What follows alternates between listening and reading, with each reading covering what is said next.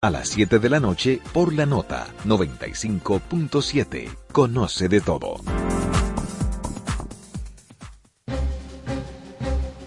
En cualquier punto del planeta Tierra y más allá.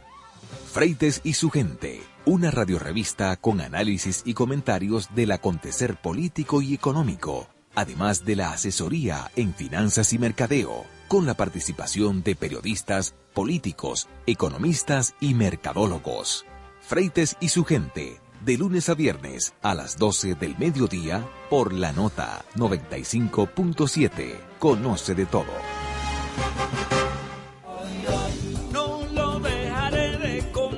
Una república consciente. Porque esta sociedad está atenta de todo lo que está pasando. Una república crítica. Señores, es que el periodismo no está para aplaudir, está para cuestionar. Una república transformadora. Los cambios sociales se generan en el día a día. La república.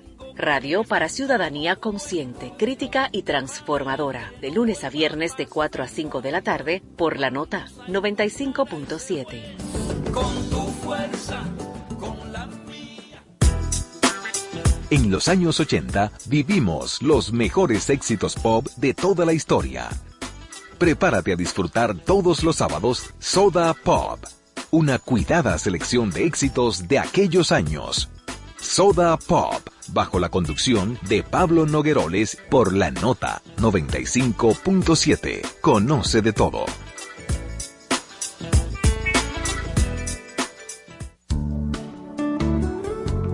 Te acompaña la nota 95.7. Conoce de todo.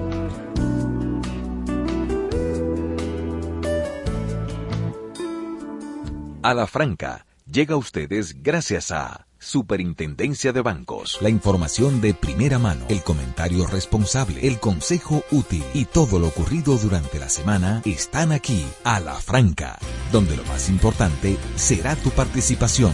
A la franca, desde ahora, por la nota 95.7. Conoce de todo. Muy buenos días, audiencia. Ya nosotros estamos listos para desarrollar esta nueva emisión la correspondiente a este día, en que les compartiremos noticias e informaciones de actualidad, incluido su balance sobre los acontecimientos de mayor impacto ocurridos en la República Dominicana y en el mundo durante los últimos siete días.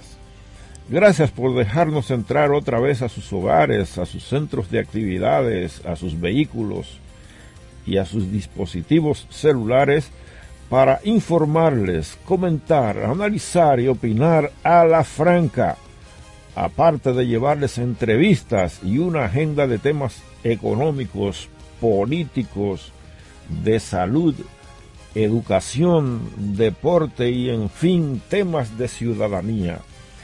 El equipo de producción lo coordina el periodista Germán Marte, y lo integran los colegas Stalin Taveras, Bartolomé de Champs, la doctora Talía Flores con la información en salud y este su servidor Carlos Rodríguez Carvajal.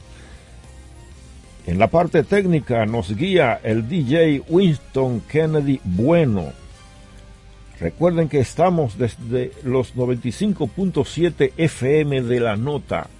Conoce de todo para exponer opiniones, dar información y hacer denuncias sobre temas comunitarios, pueden comunicarse con Ala Franca llamando al teléfono 809-541-0957 y desde sus celulares o desde el interior sin costo alguno de bolsillo a través del 1-200-541-0957.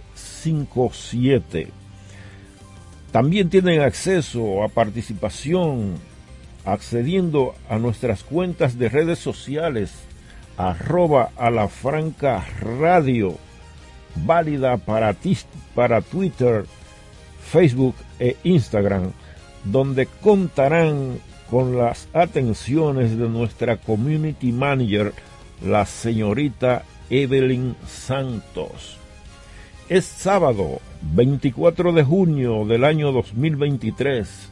Es el día número 175 del año, lo que quiere decir que faltan 190 para que entre 2024.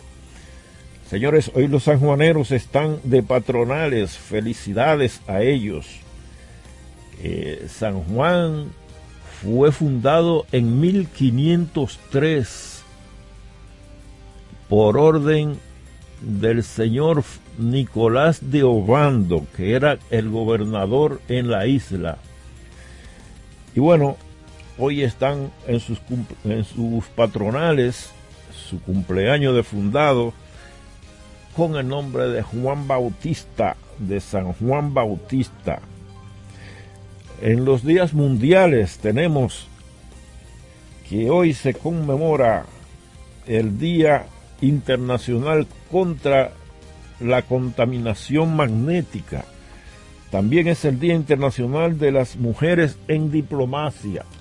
Señores, las mujeres en diplomacia están en su día hoy y también es el Día Internacional del Maquillaje. Eso no me gusta mucho porque el maquillaje tiene que ver con cosas falsas, ¿no? Eh, sea facial. también, tiene que ver con... Yo saludo a mi compañero Bartolomé de Chan, que acaba de entrar. Saludos, saludos a toda la audiencia. Muy buen día a todos los compañeros. Kennedy, en los controles aquí. Muy buen día a todos los amigos que cada sábado nos acompañan en este su programa a la Franca. Es un honor para nosotros tenerles ahí, donde su participación será lo más importante. Buen día a todos. Buenos Día Internacional del Maquillaje, señores. Eh, hoy... Recuerdo algo anecdótico, una la hija de un amigo mío, pequeñita, eh, se metió en, la, en, el en el tocador de la madre y comenzó a embarrarse, a ponerse como ella pudo, se embarró la cara. Y entonces el padre, mi amigo que estaba leyendo el periódico, le dice a la esposa, bueno, esto pinta feo. Por una noticia que yo, sale la niña y le dice, no papi, pinta lindo. no, estuvo bueno. Pinta lindo. Estuvo buena Bueno, pues señores, eh, en el Santoral Católico eh, hoy se conmemora o se celebra la vida de las, del apóstol San Juan Bautista, quien fue profeta cristiano, pero adivinen que también era profeta del Islam y de la Bahá'í. Fue un judío coetáneo de Nazaret, de Jesús de Nazaret, y muchos aseguran que fue él, San Juan Bautista, quien bautizó a Jesús. El gobierno anunció hoy o desde ayer tarde que para la semana del 24 de junio al 1 de julio los precios de los combustibles se mantienen iguales. En las efemérides, efemérides nacionales tenemos que un día como hoy en 1494 llega por primera vez a la isla Bartolomé Colón, hermano del almirante Cristóbal Colón. En 1503, por orden del gobernador Fray Nicolás de Obando, es fundado por don Federico Velázquez el poblado San Juan de Jaragua, al lado del río Neiva, hoy río San Juan. En 1885, con su tirada número 69, circula por última vez el periódico La República, que dirigía el periodista e intelectual Eugenio de Champs. Oye, Bartolomé, tu pariente. En 1966, la Organización de Estados Americanos, OEA, retira de nuestro país las tropas militares de ocupación al país bajo el nombre de Fuerza Interamericana de Paz. Y en 1986 inician en Santiago los Juegos, los 15 Juegos Centroamericanos y del Caribe con la participación de 26 países y 25 disciplinas. En el plano internacional se conmemora el que Miguel López Legazpi fundó un día como hoy en 1571 a Manila, en las Islas Filipinas. En 1935 un choque de dos aviones registrado en el Aeropuerto Internacional Las Playas en Medellín provoca la muerte del cantante argentino del tango Carlos Gardel.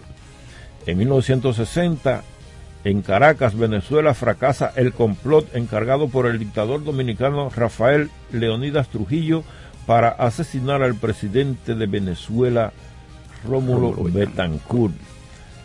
En 2016, finalmente, antes de ver si ya estamos listos para meteorología, eh, en 2016 el primer ministro inglés David Cameron admite el resultado del referéndum que votó por la salida de Inglaterra de la Unión Europea. Brexit. No, de la Unión Europea. Ah, de la Unión. Ajá. Bueno, entonces, eh, eh, dentro de un rato nosotros estaremos estableciendo comunicación. El Brexit, salida de, de, Gran Bretaña, exit, salida de Gran Bretaña. Exacto, entonces... Eh, que, a propósito, que a propósito ahí, ah, en lo que este espera la conexión con meteorología, el atentado, el atentado, el intento de, de, de, tutanar a, a Rómulo Betancourt, coordinado y dirigido por Trujillo, no fue que descubrieron a la gente en su casa, a los complotadores, fue que le explotaron el carro, el carro y, lo lesionaron, quedó herido. Claro, claro. Quemado, el presidente de Venezuela. Creo que murió uno de sus asistentes eh, en, el atentado. Que era de verdad, no fue que develaron no, es que y lo fueron a buscar. Los tentáculos de Trujillo eran largos, porque se trasladaron a Caracas para eso, pero también en La Habana. En La Habana allá fueron contra Mauricio Báez y otros. Y secuestraron a Galíndez en Nueva York. Y, en, en, el mismo Nueva York secuestraron a Jesús de, Galíndez, Y lo trajeron al país. Lo trajeron aquí y lo asesinaron. Y mataron a todo el que tenía y que ver. después mataron a Octavio de la Maza. Octavio de la Maza, hermano de Antonio de la Maza. de Antonio de la Maza, que fue el piloto que junto a otro norteamericano que también se lo lamieron. Murphy, creo que era de apellido. Ajá. Sea que el eh, hombre no A Octavio de la Maza lo suicidaron en una cárcel. Sí, lo suicidaron. Exacto que fue de donde tomó impulso el atentado contra Trujillo porque su hermano juró que eso no quedaba así. Sí, porque sabe que, lo mataron. Bien, entonces señores, eh, decíamos que dentro de un rato nosotros estableceremos contacto con la Dirección General de Meteorología, la Oficina Nacional de Meteorología, para que sea un vocero autorizado de ONAMED quien le lleve a la audiencia la información que tiene que ver con la situación del tiempo meteorológico en la República Dominicana. Así que eh, nosotros vamos a dar una pausa. Amigo William. En, lo que en lo que tú pausas, en lo que pausamos, eh, eh, el atentado contra Betancourt fue que trajo las famosas sanciones de, de, la, OEA. E contra Trujillo, que le creó muchos problemas. Correctamente.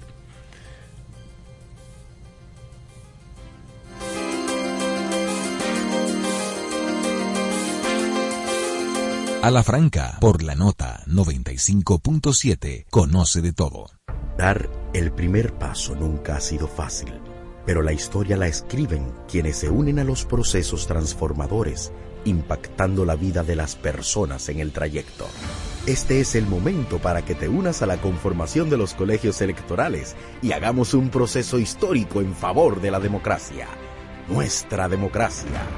Junta Central Electoral garantía de identidad y democracia. Impuestos Internos se consolida como modelo de eficiencia recaudatoria. Más de 1.5 billones de pesos recaudados en dos años lo confirman. Somos más cercanos. 170 mil personas han recibido educación tributaria. Hemos mejorado más de 30 servicios en la oficina virtual, RNC en 24 horas y un facturador electrónico gratuito para MIPIMES. Avanzamos hacia la administración del futuro. Dirección General de Impuestos Internos, cercana y transparente. En las redes sociales también hablamos a la franca. Síguenos en Twitter e Instagram como arroba a la franca radio. Dar el primer paso nunca ha sido fácil, pero la historia la escriben quienes se unen a los procesos transformadores, impactando la vida de las personas en el trayecto. Este es el momento para que te unas a la conformación de los colegios electorales y hagamos un proceso histórico en favor de la democracia. nuestra democracia.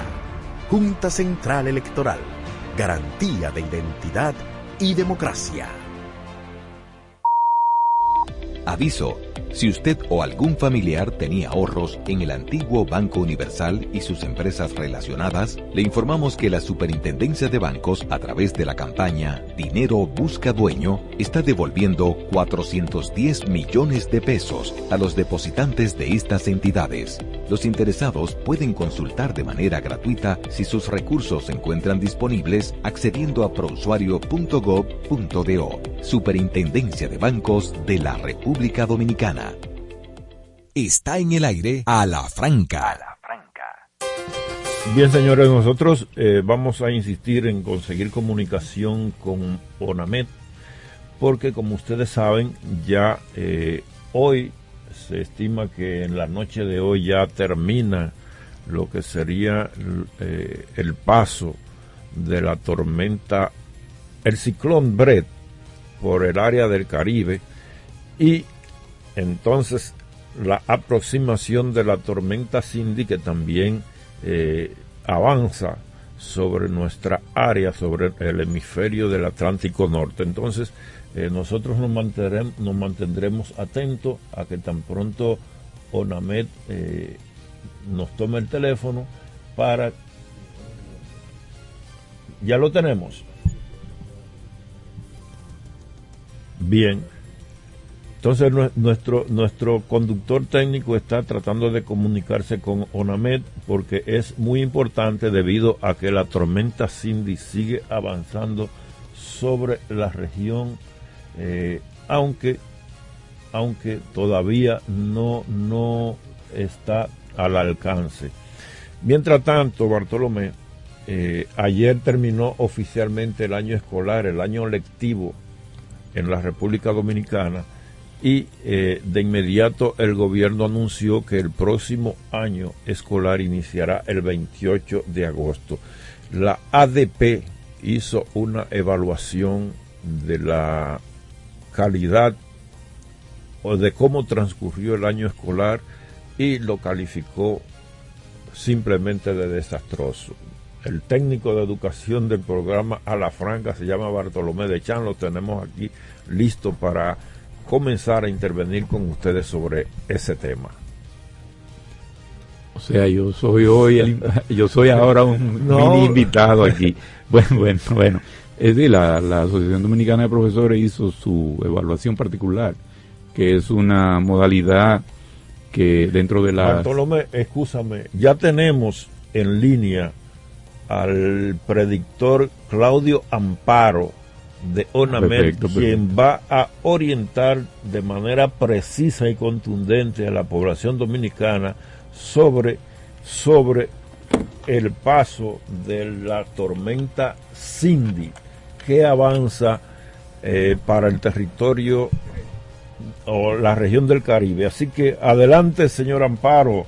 Carlos Rodríguez, Bartolomé de Champs, aquí en cabina, Germán Marte y Stalin Taveras por el teléfono. Eh, ¿Cuál es la situación primero ya de eh, la terminación del ciclón Brett y el avance de la tormenta Cindy sobre la región caribeña? Buen día. Sí, muy buenos días a todos. Bueno, primeramente informarles de que Cindy se encuentra uh, aproximadamente a unos mil kilómetros al este del Alto de las Antillas Menores. Eh, tiene vientos máximos, eh, vientos máximos sostenidos de unos 95 kilómetros por hora con ráfagos superiores, pero se está moviendo hacia el oeste-noroeste a unos 24 kilómetros por hora eh, las proyecciones eh, nos indican de que ese, sistema estará pasando distante del arco de la Santilla y por lo tanto, por el momento, no representará eh, problemas o dificultades para nuestra área. No obstante, se, mantiene una vigilancia estricta a, los cambios, a la evolución de desarrollo de este sistema. Actualmente, BRED, que es el sistema que se encuentra sobre aguas del, Mar Caribe, se, está debilitándose mientras se mueve hacia el, sobre aguas del Mar Caribe Está localizado aproximadamente a unos 200 kilómetros al este noreste de la región de La Guajira de Colombia y próximo a las zonas de, Aruba, Bonaire y Curazao. Actualmente se mueve hacia el oeste a unos 30 kilómetros por hora con vientos máximos sostenidos de 75 kilómetros por hora. Sus vientos con fuerza de tormenta se extienden hasta 220 kilómetros al norte de su centro, pero este sistema está pasando a más de 500 kilómetros al sur de nuestra área. Los efectos indirectos de este sistema para hoy estarán generando aguaceros dispersos y tronadas desde las primeras horas del día sobre la provincia de la Altagracia, El Ceibo, Atomayor, Monte Plata, Samaná, Sánchez, eh, Sánchez Ramírez, María Trinidad Sánchez, entre otras. Estas lluvias continuarán en las horas de la mañana y en la tarde, esperándose que incrementen y se desplacen hacia otras provincias de las regiones norte, noreste y noroeste del país. La Oficina Nacional de Meteorología, eh, como repito, eh, Cindy, por lo, que estamos informando, se mantiene todavía muy distante de nuestra área y no esperamos que este sistema se aproxime al Caribe en los próximos días. Ahora sí. debido al oleaje normal en, el, mar adentro, en la costa caribeña, desde Isla Beata hasta Cabo Engaño, la Alta Gracia, se recomienda a los operadores de frágiles y pequeñas embarcaciones a navegar cerca del perímetro costero sin aventurarse mar adentro.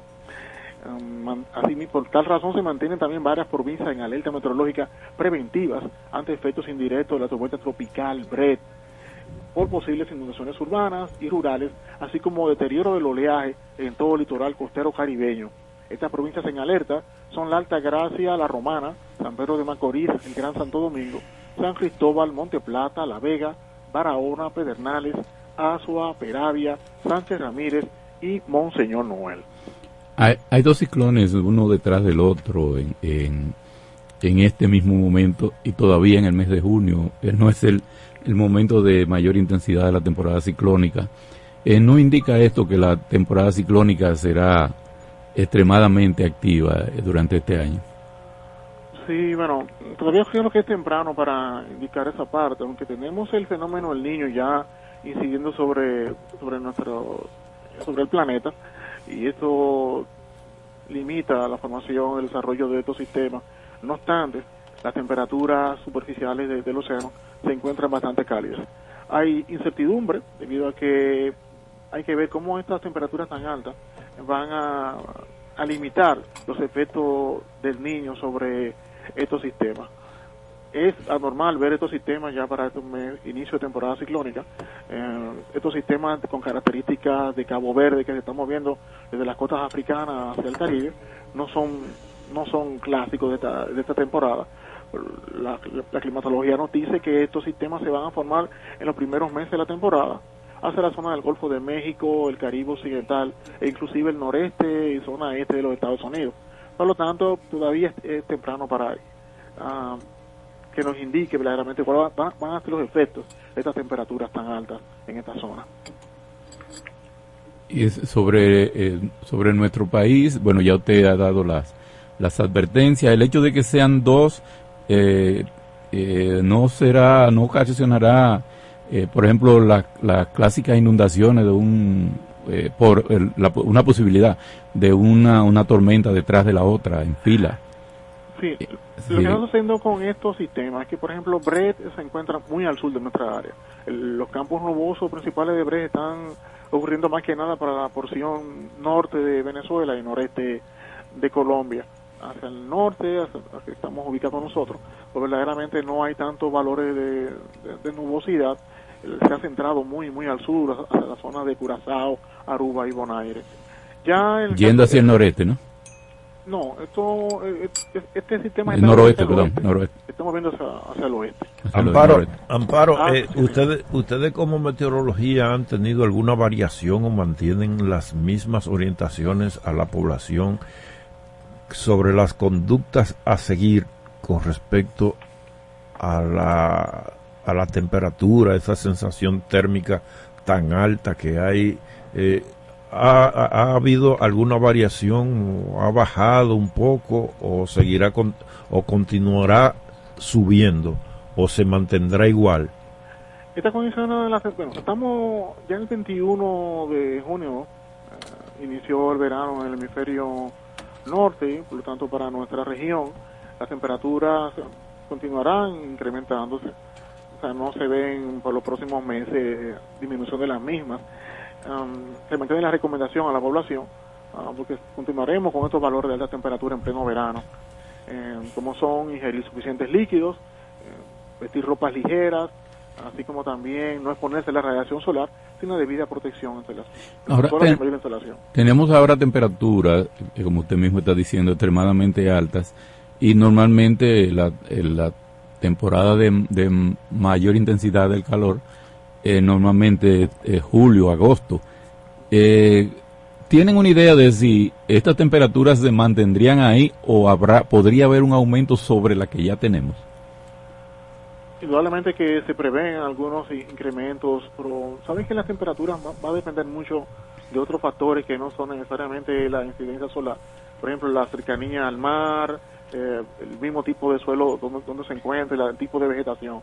Pero sí, en pleno verano y con un cambio climático incidiendo sobre, sobre el planeta, indudablemente que se prevén temperaturas que podrían estar igual o superiores en los próximos meses a las que hemos tenido. Bueno, damos las gracias al predictor Claudio Amparo de la Oficina Nacional de Meteorología ONAMED por sus orientaciones sobre la situación de la temperatura, la actividad hidrometeorológica que caracteriza a la región del Caribe en estos tiempos, eh, en esta etapa ciclónica, y naturalmente a nuestra audiencia a la cual mantendremos bien informada durante toda la etapa de los ciclones hasta el, creo que hasta el día 2 de diciembre, algo, o primero 30 de noviembre, 30 de noviembre ¿no? Eh, para que sean los expertos de meteorología quienes directamente le den la mejor información a nuestra población. Así que nosotros eh, haremos los esfuerzos por cada sábado llevar la información precisa y directa de ONAMED hacia nuestra audiencia. Muchas gracias, señor Amparo. Para servirle siempre, un placer. A la franca, por la nota 95.7, conoce de todo. Impuestos Internos se consolida como modelo de eficiencia recaudatoria. Más de 1.5 billones de pesos recaudados en dos años lo confirman. Somos más cercanos. 170 mil personas han recibido educación tributaria. Hemos mejorado más de 30 servicios en la oficina virtual, RNC en 24 horas y un facturador electrónico gratuito para MIPIMES. Avanzamos hacia la administración del futuro. Dirección General de Impuestos Internos, cercana y transparente. Síguenos en Twitter e Instagram. Somos arroba a la franca radio. Aviso. Si usted o algún familiar tenía ahorros en el antiguo Banco Universal y sus empresas relacionadas, le informamos que la Superintendencia de Bancos, a través de la campaña Dinero Busca Dueño, está devolviendo 410 millones de pesos a los depositantes de estas entidades. Los interesados pueden consultar de manera gratuita si sus recursos se encuentran disponibles accediendo a prousuario.gov.do. Superintendencia de Bancos de la República Dominicana. Dar el primer paso nunca ha sido fácil, pero la historia la escriben quienes se unen a los procesos transformadores, impactando la vida de las personas en el trayecto. Este es el momento para que te unas a la conformación de los colegios electorales y hagamos un proceso histórico en favor de la democracia. Nuestra democracia. Junta Central Electoral. Garantía de identidad y democracia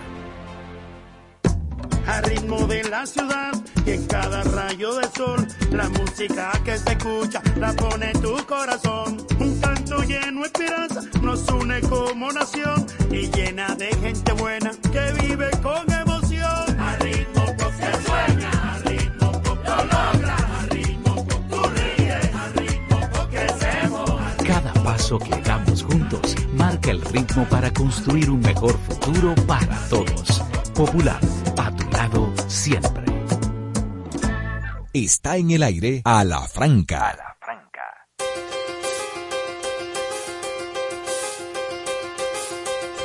no empezamos.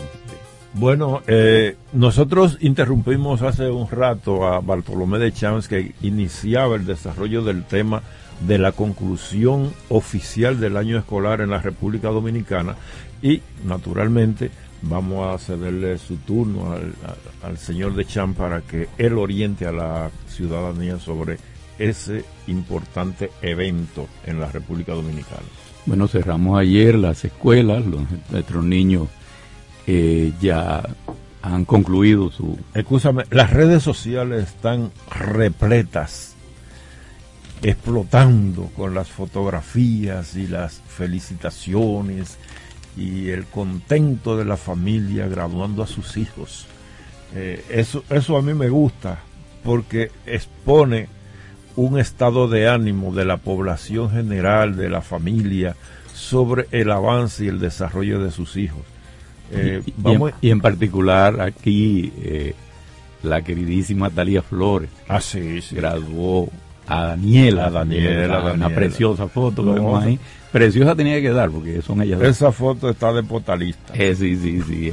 felicitaciones a, a, Daniela y a su madre, nuestra querida Talía. El año escolar concluye, ya los aprestos se van haciendo para el próximo año con la lamentable eh, lamentable dime y direte decimos, pero no es que no sea importante, entre la Asociación Dominicana de Profesores y entidades que tienen que eh, involucradas en el tema educativo y el Ministerio de Educación defendiendo su gestión por el otro lado. Y lo lamentable de todo esto es que pasamos muchos años, el país pasó muchos años eh, dándose por entendido que el problema económico era el problema crucial para el, manejo del sistema educativo. Eh, sin embargo, ya a 11 años de que se comenzó a aplicar el 4% del Producto Interno Bruto para educación, del presupuesto nacional para, la, para el sistema educativo preuniversitario, todavía durante, a principio, durante el año y al final del año escolar se tienen las observaciones, se tienen las quejas y tenemos las evaluaciones que se hacen de nuestro sistema a través del desempeño de nuestros niños. Eh, la Asociación Dominicana de Profesores está aplicando una modalidad eh, más o menos novedosa porque tiene un equipo técnico independiente que se que da sus datos, observaciones, los resultados de sus estudios sobre el estado del, sistema educativo. Y ayer el presidente del ADP, Eduardo Hidalgo, calificó de muy mala manera el presente año escolar 2022-2023 que concluye, como ya dijimos.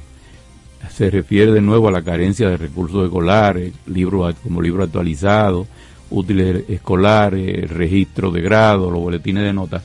Eh, sobre esto, vamos a ver cómo resulta la decisión del Ministerio de Educación de editar directamente los libros de texto. Esperemos que esto sea un traiga un buen resultado para la escuela eh, del Estado, la escuela estatal, eh, sobre nuestros niños y sobre esos resultados y para que los profesores puedan hacer su trabajo.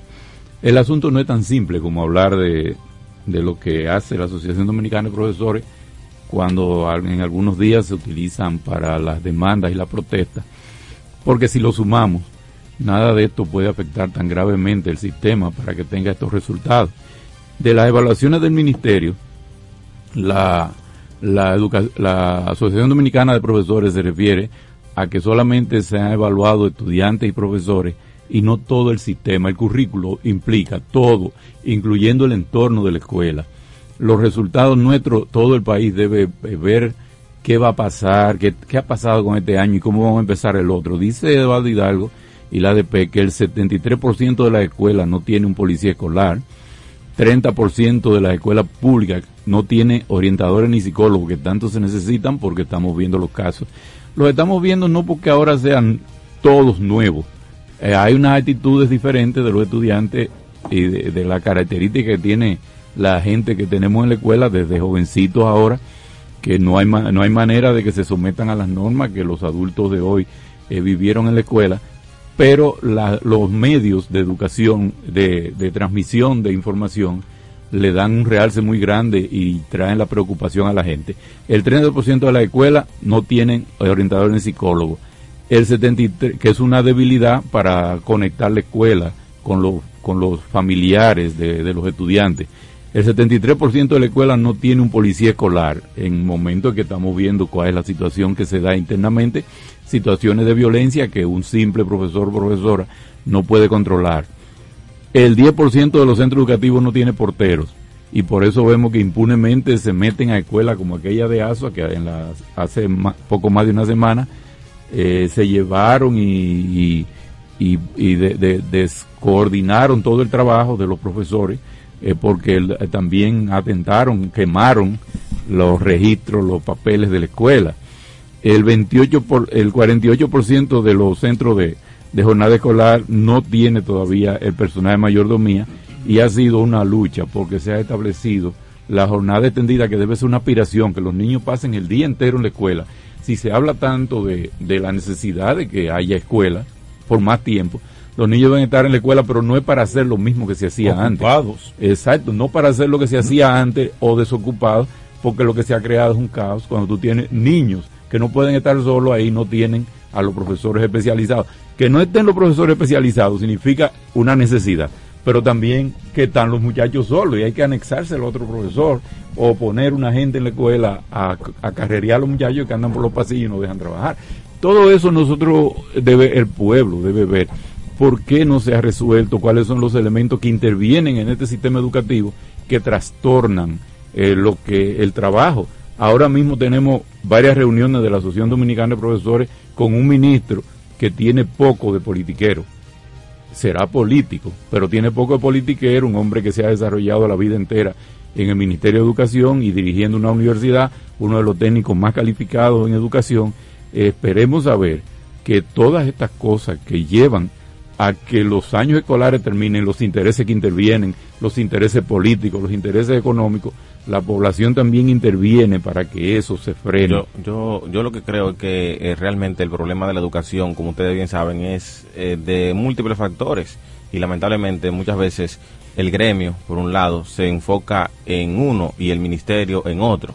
O sea, casi siempre vemos eh, este dimidirete entre el ministerio diciendo que los profesores eh, son los que tienen la responsabilidad de que los muchachos no, nosotros no avancemos. Tú me tiras la caja y yo los Entonces el, el gremio por su lado dice que no, que es la gestión administrativa, que no, yo entiendo que uno y otro tienen razón. Entonces, hay que ver el problema de forma global, generalizada. generalizada, claro que sí, porque es que realmente mejorar el tema educativo sí tiene que ver con los profesores, eh, como lo hemos dicho en algunos momentos, la calidad, el techo, la calidad educativa de un país es el techo de sus docentes. Bien, pero eso, pero eso no solamente es lo único. Por otro lado, está la gestión del centro, porque es verdad, o sea, cuando no hay condiciones para aprender y todo lo demás, bueno, pues sencillamente el proceso de enseñanza-aprendizaje no se puede dar de la forma correcta, pero también las gestiones internas en los centros educativos, donde hay un director de centro educativo que está en lo que tiene que estar, no como hay muchos que no están en lo que tienen que estar, todo funciona mejor, realmente. Todo funciona porque hay gerencia. Entonces cada, cada escuela es una empresa, es como una microempresa. Y la función de esa microempresa es producir, vamos a decirlo así, conocimiento y elevar conocimiento. Hay muchos de esos gerentes que no están en la cosa simplemente no aparecen, no están ahí, no saben cuál es el rendimiento que lleva y a los muchachos hay que pasarlo. No importa si tú sabes leer o no sabes leer y estamos creando analfabetos. Y lamentablemente, evidentemente, hemos tenido en los últimos años, como bien decía Bartolomé de Champs, una incidencia demasiado marcada de la política. ¿Y por qué? Porque el Ministerio de Medio Ambiente es el ministerio, el mega ministerio, mega ministerio, mega ministerio, que lo han visto como plataforma, el Ministerio de Educación, lo han visto como plataforma política, presidencial incluso. O sea, estamos hablando más de 100 mil maestros. Entre maestros y administrativos estamos hablando de tres, casi 300 mil empleados. Ningún ministerio aquí tiene. Y cualquiera dice, bueno, yo tengo ¿Con cuánto se reconoce un partido? Como con 80 mil votos, ¿verdad? O sea, ahí tenemos ahí para reconocer prácticamente a tres partidos políticos. Entonces cualquiera se vuelve loco y además administrando el 4% de educación y eso ha influido demasiado de forma negativa. Lo último es que también, lamentablemente como país, nosotros variamos demasiado. O sea, si aquí nosotros establecimos, por ejemplo, política de cómo ingresar al sistema educativo en cuanto a, la, a los docentes como tal se creó una normativa en el gobierno pasado, la normativa 0915 se llama, que dice el perfil del maestro que necesita la República Dominicana y cómo ese maestro accede a las universidades. Hay unas pruebas, tres pruebas o cuatro, si mal no recuerdo, que tiene que tenía que pasar ese docente para poder ingresar. Bueno, pues en el presidente de gobierno también eso se trató de, de variarse un poco. Entonces, a veces vemos muchas variaciones, incluso entre ministros, entre gestores de un mismo gobierno. O sea, para no decir por cambio de gobierno, porque por cambio de gobierno sabemos que llega Carlos Rodríguez Cada y dice que no, ese azul no es así, tiene que ser un poquito más claro el azul o, esta cosa, no no debe ser, ¿te entiendes? O sea, y eso no debería ser, o sea, no ha habido lamentablemente en términos educativos, aunque tenemos pactos, tenemos de todo, no ha habido eh, continuidad de Estado y eso realmente ha retrocedido, porque como dicen por ahí, es como cuando tú empiezas de cero. Te dejas y viene y viene con esto y va a inventar con esto. Y en educación, lamentablemente, las cosas, para que den resultado, lamentablemente no es en seis, ni en un año, ni en cuatro años. Son procesos a largo plazo. Y aquí no hemos tenido ningún proceso sostenidamente llevado a largo plazo. A ver qué resulta. Sí. Germán Marte. Buenos días, compañeros. Directamente de Esperanza. Ah, sí, siempre con Ma- más lejos todavía, viene de, de, Sa- de cerca de la base aérea de San Isidro. Ay, Dios. bueno, Sí. buenos días a todos. Bien, yo me sumo a lo que ustedes han dicho, pero quiero agregar otro culpable. Sí, porque cada quien está sacando su culpable. Yo creo que es un problema sistémico. Eh, Es un problema fundamentalmente de los políticos. Atención, analfabetos políticos, que dicen, yo no me meto en política, a mí no me gusta la política, yo no quiero saber de políticos. Pues miren, mi hermano, los políticos los de usted jodido.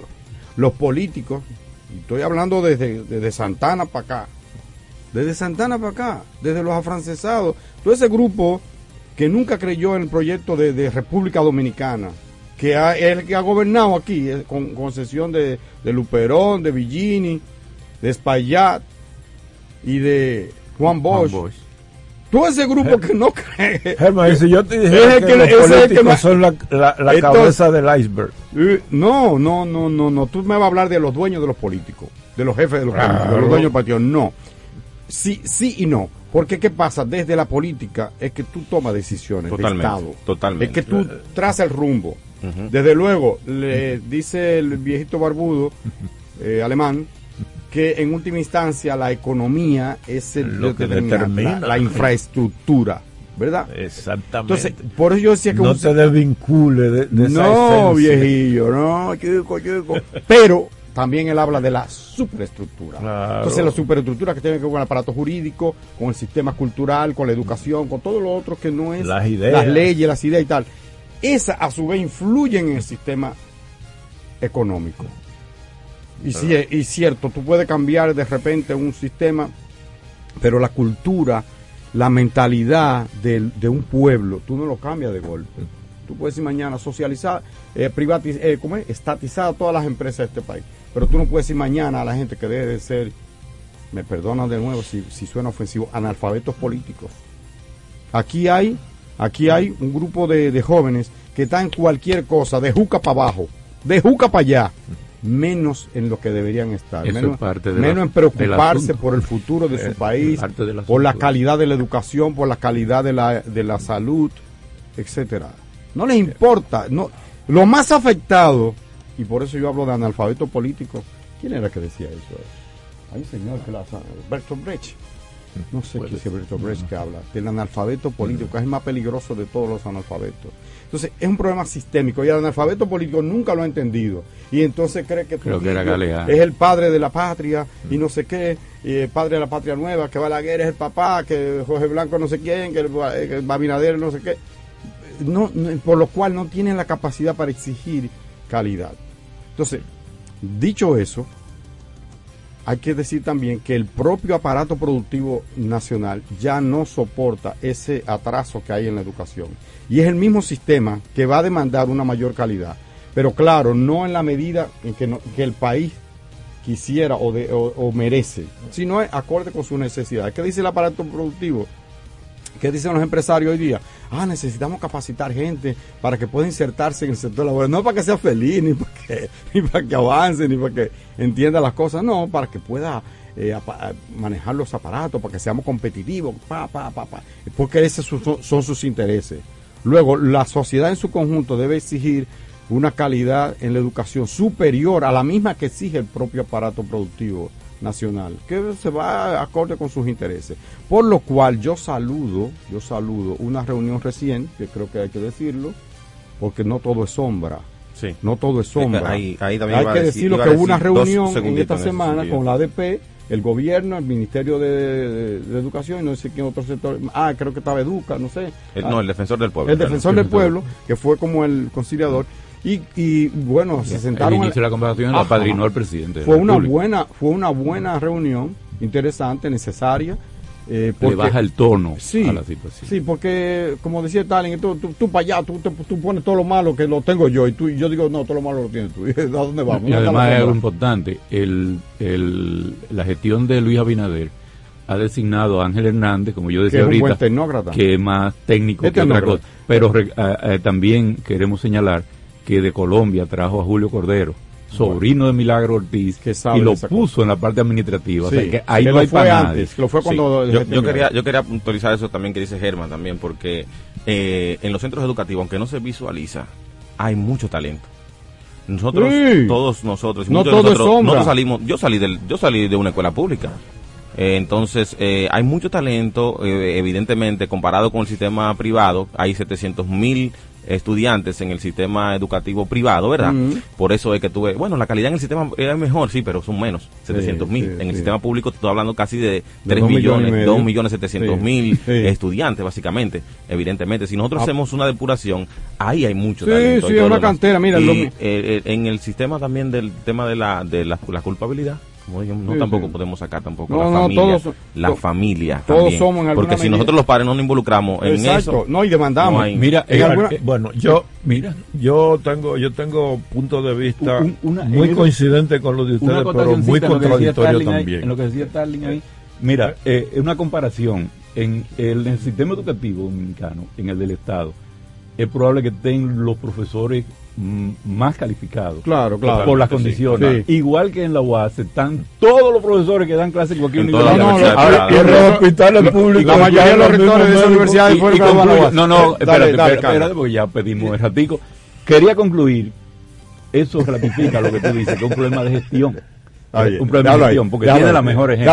adelante, Carlos. Así mismo como los maestros de las escuelas y los colegios, que son los mismos, son casi los mismos, en el sistema de salud también los médicos de los hospitales son los mismos que van a la clínica. Hay luminaria en ambos sitios. Eh, más Entonces, claro ahí sí. no está el problema. El problema está, señores, en que todavía los dominicanos no hemos llegado a la etapa de hacer agenda. Sí, Eh, nos- Lamentablemente. Nosotros no tenemos agenda. un proyecto de, de país como un tal. proyecto sí, de sí, nación. sí, eso es- eso es así. Miren, yo soy un amargado Ay, no. con eso del 4%. Sí, señor, del 4%. Yo no. Óyeme, eso no ha servido para nada más que para No, hacer no, no, negocio. Claro, no, eso. podemos para hacer negocio.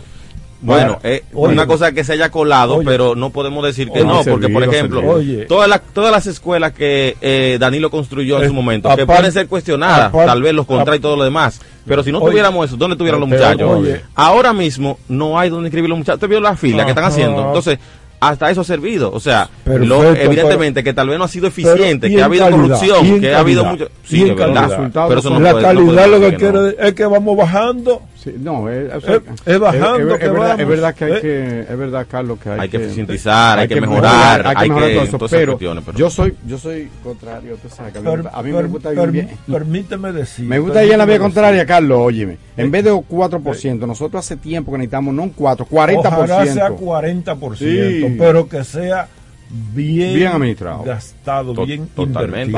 Porque el problema está en que si tenemos más cuarto que antes y la educación va en calidad para abajo, ¿para qué ha servido? Eso hay que pararse. ¿Para hay- qué ha servido? Ah, sí, hay que parar, No ha hay que para pararse. nada. Entonces, yo digo lo siguiente, señores.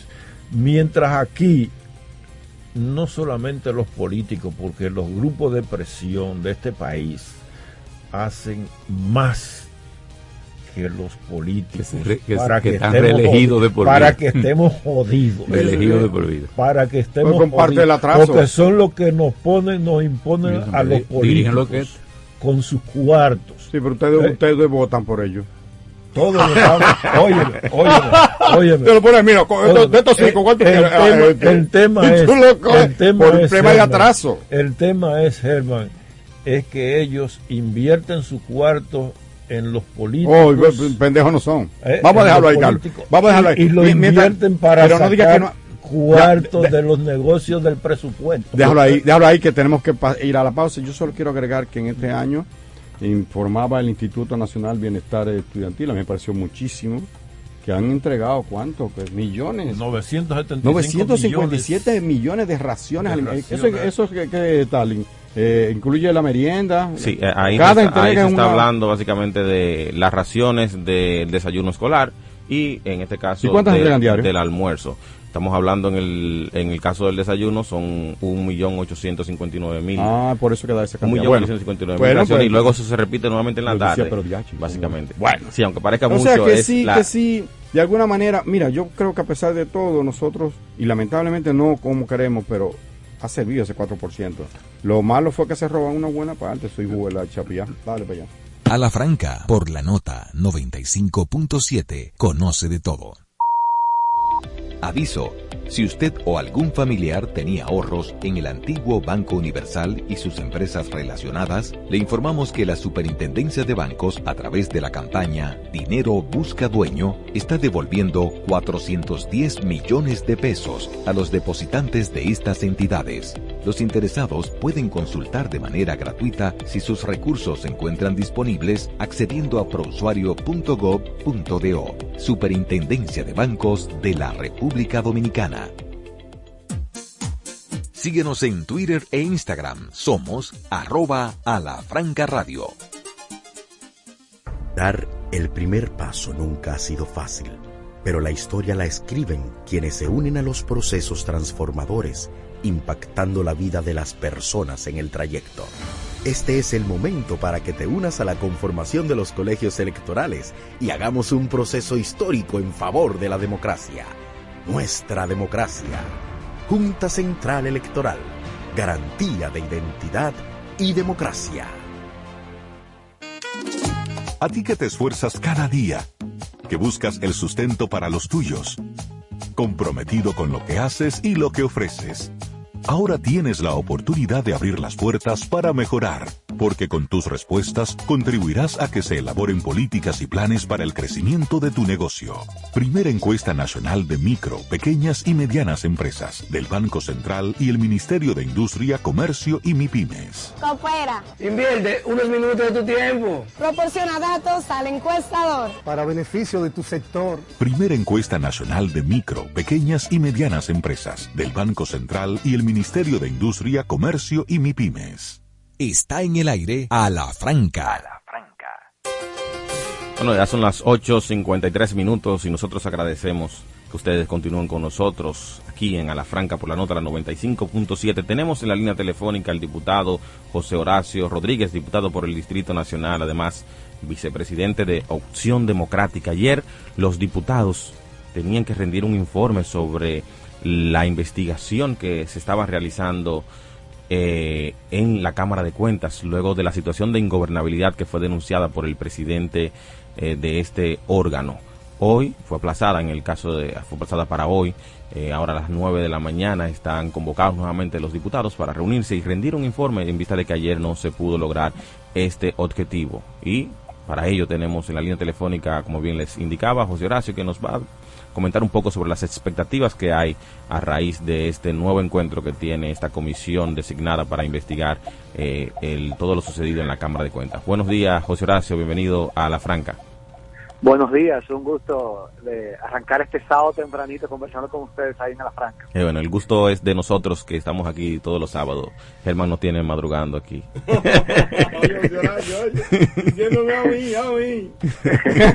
sí, distinguido justamente. informando al país, informando al país. Y ¿Verdad? Ese es nuestro trabajo.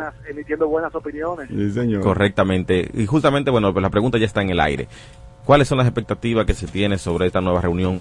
¿Habrá o no habrá hoy sábado 24 de junio un informe ya sobre la situación en la Cámara de Cuentas?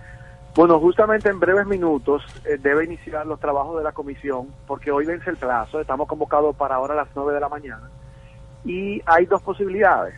O bien se rinde un informe, que el informe puede ser en dos sentidos, en el entendimiento de que existen faltas graves y por lo tanto que procedería una acusación al Senado para fines de juicio político o desestimando que las eh, las irregularidades o las eh, los impases que han habido en, en el, a lo interno de la Cámara de Cuentas constituyen en efecto faltas graves que justifiquen un juicio político. Esa es una posibilidad. No se descartaría la posibilidad también de que la Comisión hoy pida una extensión del plazo, porque realmente nosotros nos abocamos apenas el jueves pasado a comenzar a discutir el fondo. Hasta el jueves estábamos en fase preparatoria de análisis, de estudio, de eh, investigación y los debates como tal para determinar, ¿verdad?, si cada una de las de los hallazgos que hay pueden ser determinados como eh, faltas graves o no, sería el jueves. Entonces, eh, tal vez la comisión también pueda, otra opción, pedir un nuevo plazo. Entonces, esas son las alternativas, pero a la comisión se supone que en cinco minutos debe estar comenzando. Yo estoy llegando al Congreso y ahí ya habrá un resultado. Ok, o sea que hay tres opciones entonces, según lo que has dicho. La opción de abrir una posibilidad acusatoria, como bien indicaste, dos, desestimar y tres, extender entonces el plazo. Y eh, en el caso particular de ustedes, ¿qué favorecen? O sea, porque el presidente de la comisión indicaba el jueves, justamente como tú, cuando tú dices, que ya se había debatido suficiente, que ya cada miembro de la comisión, él entendía que tenía los suficientes elementos para, bueno, pues dar una posición, una postura. Eso dijo él justamente el jueves, indicaba él. Yo creo que esa es una opinión personal del presidente de la comisión, pero no es el consenso que hay al interno de la comisión. De hecho, ahí se expresaron diferentes opiniones nosotros el jueves pasado eh, éramos de opinión de, que se extendiera el plazo y esa posición fue secundada por muchos legisladores. Yo te puedo mencionar por lo menos cuatro legisladores, miembros de la comisión, que secundaron esa posición. Y sin embargo el presidente optó por esa moción de procedimiento, no someter la votación y cerrar los trabajos. Eso fue lo que provocó que la reunión de ayer se suspendiera. Ese, ese ánimo tenso con el que cerró los trabajos el jueves. Pero eso es normal en las comisiones de trabajo, eso no es nada fuera de, los procedimientos ordinarios, porque, a ver, estamos ante una disyuntiva compleja que tiene un alto bagaje político, por eso se llama juicio político, no es un juicio judicial, no es un juicio de carácter penal ni administrativo, es un juicio político. Y eso hace que las posiciones políticas afloren en, en, la discusión. Y, y, es lo normal, así sucedería en cualquier eh, país. Bueno, hasta aquí también, a la franca, que a veces nos ponemos aquí de vez en cuando también, un poco agrios. bueno, pues- Entonces, esta posición yo sí te puedo asegurar que es una posición personal del presidente, pero no es la, la posición colectiva. De hecho, no se ha podido definir una posición colectiva todavía. por, por último, bueno, pues sabemos que ya vas a entrar a esta reunión. ¿De cuánto sería el plazo en caso de que se proponga? Eso es por un lado. Por otro lado, ¿qué se ha visto en estas eh, eh, a lo largo de estos días en, cuanto a los interrogatorios como tal. Y lo último sería bueno eso eh, es un asopadito ahí un tres en uno como dirían por ahí. Y lo último sería hay posibilidad de que por ejemplo se pueda elevar una acusación parcial es decir contra uno o varios miembros de la cámara de cuentas excluyendo otros o eso no existe dentro del procedimiento Tú me un sancochito ahí. en primer lugar, para aprovechar el, tema yo pienso que si finalmente, que eso lo va a decidir la comisión hoy, se decidiera una extensión del plazo, yo pienso que debe ser más corto que el último que se solicitó, que fue de 15 días. Yo pienso que no haría falta un plazo tan largo esta vez. Yo pienso que máximo una semana, máximo siete días sería suficiente. Pero eh, eso en última instancia la comisión tendría que decidirlo y el pleno tendría que aprobarlo, que lo podría modificar, darle más o menos. Eh, luego, eh, lo que allí se ha visto es que definitivamente se han dado situaciones eh, al, interno de la Cámara de Cuentas. Situaciones que donde pueden haber faltas. Yo creo que nadie tiene duda de que hay falta. La principal falta que hay ahí es una falta de armonía, eh, que obstaculiza los trabajos ordinarios de ese órgano. Y yo creo que eso es incuestionable. Ahora bien, esa falta de armonía es, la pregunta es, ¿es insalvable? No, no hay manera de que eso se pueda reparar, corregir, es lo suficientemente grave las irregularidades que se Además, José Horacio, eh, salud. Hay algunos colegas que entienden que son faltas simplemente de carácter administrativo, no faltas que conlleven o ameriten un juicio político, otros creen que sí. Entonces, por eso es que tal vez no, no ha sido fácil rendir un informe. Un, poquito más allá, eh, Bartolomé de Chante saluda. Eh, eh, detrás de eso no es un problema solamente de comportamiento y de conducta, sino que detrás de eso habrá inclinaciones muy particulares de los miembros y eso lo llevará a enfrentarse. No será así. Pero nosotros no intereses, podemos intereses. con esos miembros. Primero son preseleccionados por un órgano eminentemente político como la Cámara de Diputados y luego son finalmente escogidos por el Senado de la República. ¿Quiénes integran el Senado de la República? Son representantes elegidos por el pueblo, pero son representantes de los partidos políticos. yo creo que cualquier Cámara de Cuentas y eso, que una de las cosas que se vendió como un logro o como algo positivo de esta Cámara era que supuestamente no tenían filiación política. Parece que al final sí había. O sea, pero, a ver, no será del cielo. Que no están inscritos los partidos, pero sí. No serán del cielo que lo, que lo cogeremos. Algún tipo de vínculo lo harán que, que lo hayan considerado como idóneo para estar ahí. Entonces, yo pienso que el hecho de que puedan tener algún tipo de preferencia o vinculación directa o indirecta, no puede ser suficiente para descalificarlo, porque... Pero con intereses, eh, eh, lo más importante, intereses directos. Al parecer, bueno, pues eh, perdimos contactos. Mm, bueno, dice aquí nuestro técnico que se desconectó. Agradecemos, bueno, pues aquí en Alafranca a José Horacio Rodríguez, eh, diputado por el Distrito Nacional, miembro de la comisión eh, especial designada por la Cámara de Diputados para investigar todo lo acontecido en la Cámara de Cuentas, quien ha compartido importantes informaciones con nosotros. Hacemos una pausa y retornamos en breve aquí en A la Franca. A la Franca, por la nota 95.7, conoce de todo. Aviso. Si usted o algún familiar tenía ahorros en el antiguo Banco Universal y sus empresas relacionadas, le informamos que la Superintendencia de Bancos, a través de la campaña Dinero Busca Dueño, está devolviendo 410 millones de pesos a los depositantes de estas entidades. Los interesados pueden consultar de manera gratuita si sus recursos se encuentran disponibles accediendo a prousuario.gov.do. Superintendencia de Bancos de la República Dominicana. bermanfaat.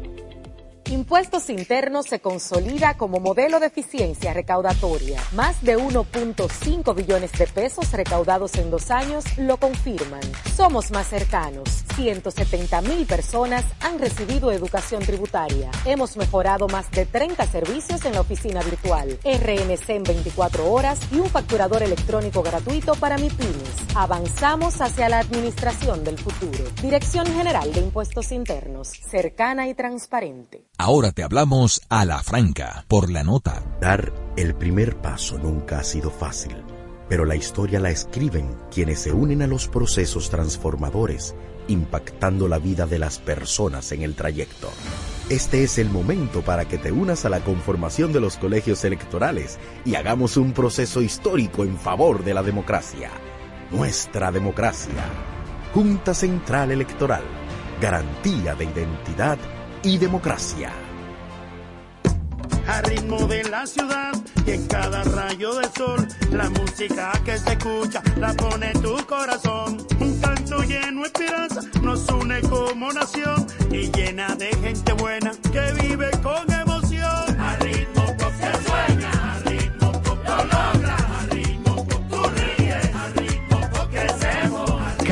Paso que damos juntos marca el ritmo para construir un mejor futuro para todos.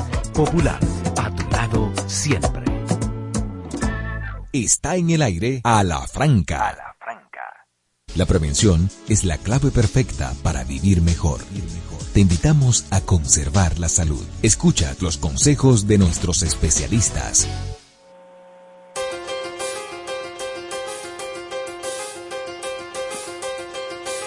Muy buenos días, muy buenos días, aquí estamos. Porque imagínense, es un sábado, un sábado con sol, eh, bastante caluroso. Eh, gracias al Señor, pues la tormenta Brett se va alejando más todavía de nuestro territorio. Y la tormenta Cindy, pues al parecer tomará otro rumbo. Pero eso realmente lo tienen los meteorólogos y los especialistas en esta área que explicárnoslo muy bien. Sin embargo, eh, si bien es cierto que en estos momentos pues no tenemos esos efectos tan directo, sino que lo vamos a tener indirectamente, tenemos que hablar sobre algunas patologías que están asociadas a este tipo de fenómenos. ¿Y cuáles son esas patologías que se asocian a estos tipos de fenómenos? Sabemos que cuando vienen estos eh, huracanes, eh, cuando vienen tormentas tropicales, cuando hay mucha lluvia, pues entonces eh, traen consigo qué está pasando en nuestro en nuestra querida nuestro querido Santo Domingo. Pues hay inundaciones repentinas y lamentablemente pues también trae consigo las basuras. Señores, por décadas en historia hay pueblos, hay lugares donde la gente antes se botaba la basura para que la arrastrara a través de la calle. Pero la gente también se daba cuenta que toda esa basura que arrastraba en toda la calle, pues iba a llegar a un punto o a un destino final. Y entonces ahí había más cúmulo y se supone que entonces también el agua no iba a fluir de manera adecuada y, iba a haber un, un charco, o sea, iba a haber un entaponamiento de basura y también de agua. Eso trae consigo eh, muchísimas enfermedades, enfermedades que están ahí latentes en nuestro país. ¿Y cuáles son esas enfermedades que están latentes en nuestro país?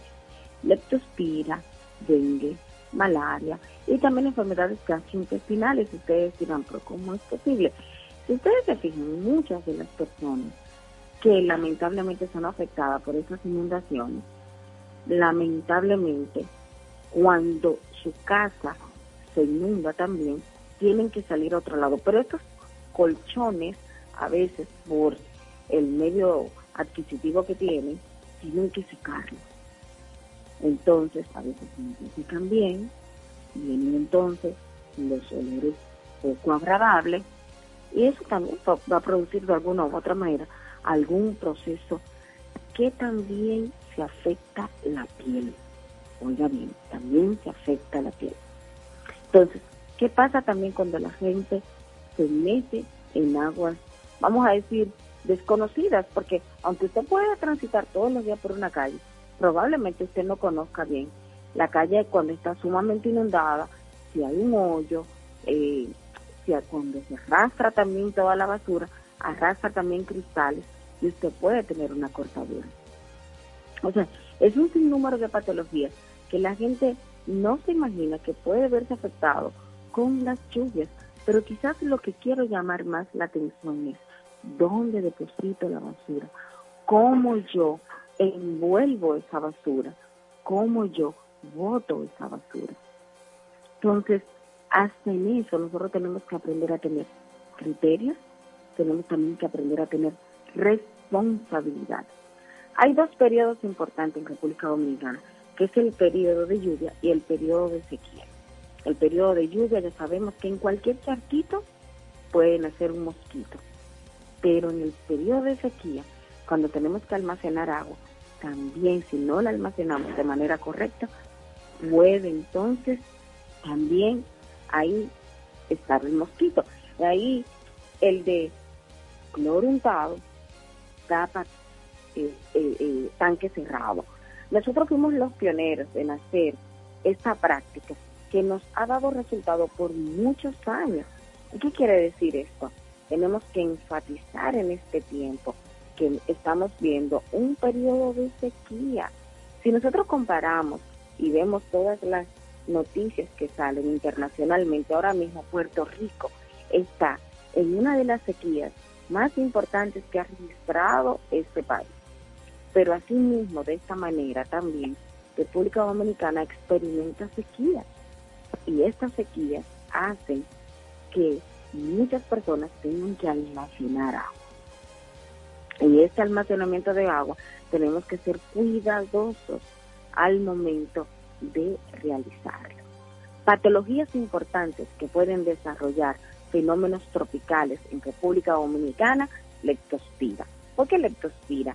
Señores, las ratas, a las ratas no les gusta el agua, salen huyendo.